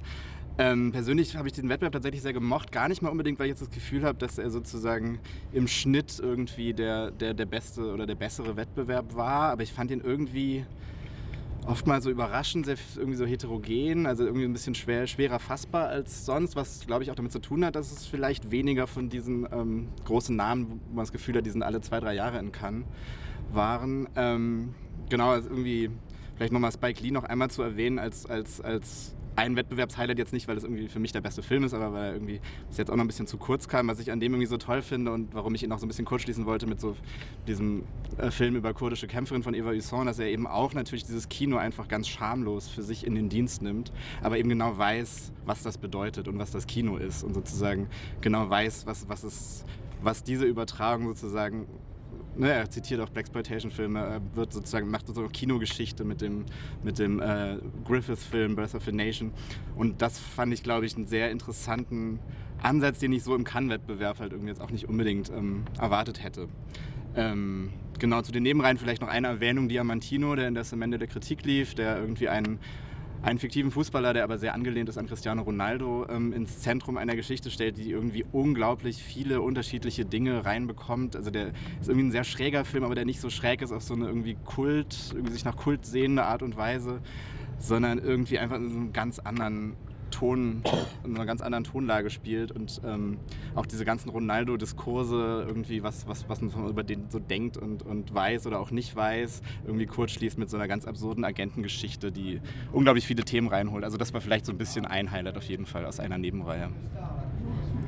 Vielleicht nur äh, kurz von mir ähm, eine Ergänzung oder eine leicht andere Wahrnehmung vom äh, Wettbewerb ähm, in seiner Heterogenität. Ich glaube auch, dass der tatsächlich ähm, selten so heterogen war, ähm, so ähm, äh, die Ansätze so unterschiedlich waren. Also wir haben wirklich Filme, die ähm, äh, die sich ähm, ästhetisch ähm, diametral entgegengesetzt sind. Ähm, wir haben einige Filme, die sehr stark auf Repräsentationsebene aus sind und da eben auch so aktuelle gesellschaftliche Diskurse mitdenken.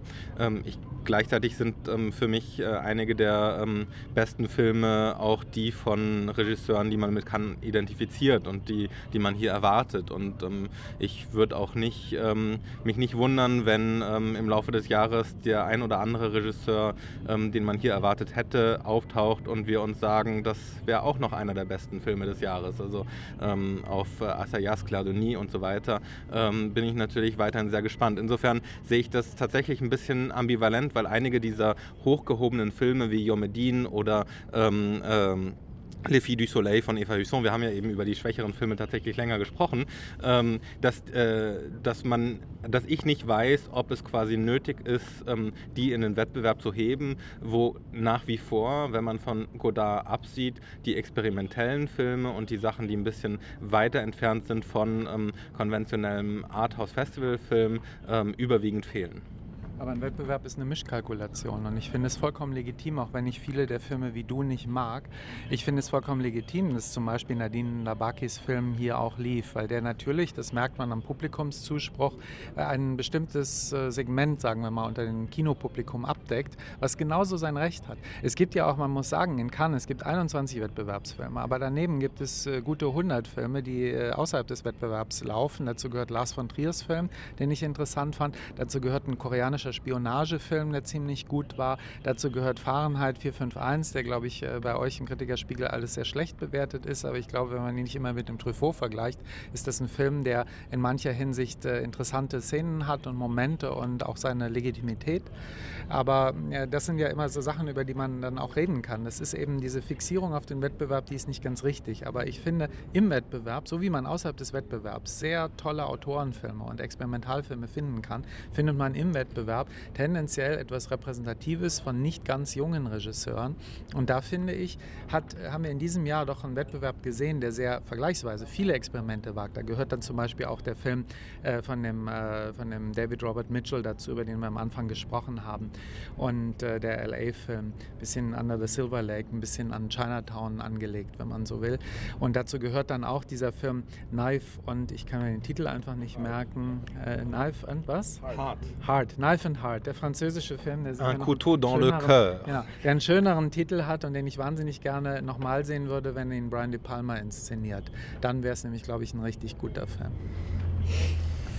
Das lädt natürlich zu Widerspruch ein, aber ich äh, gebe dieser, ähm, dieser Versuchung nicht statt, denn ähm, eine Kritik zu dem Film von mir ist äh, äh auf kritik.de zu lesen. Ähm,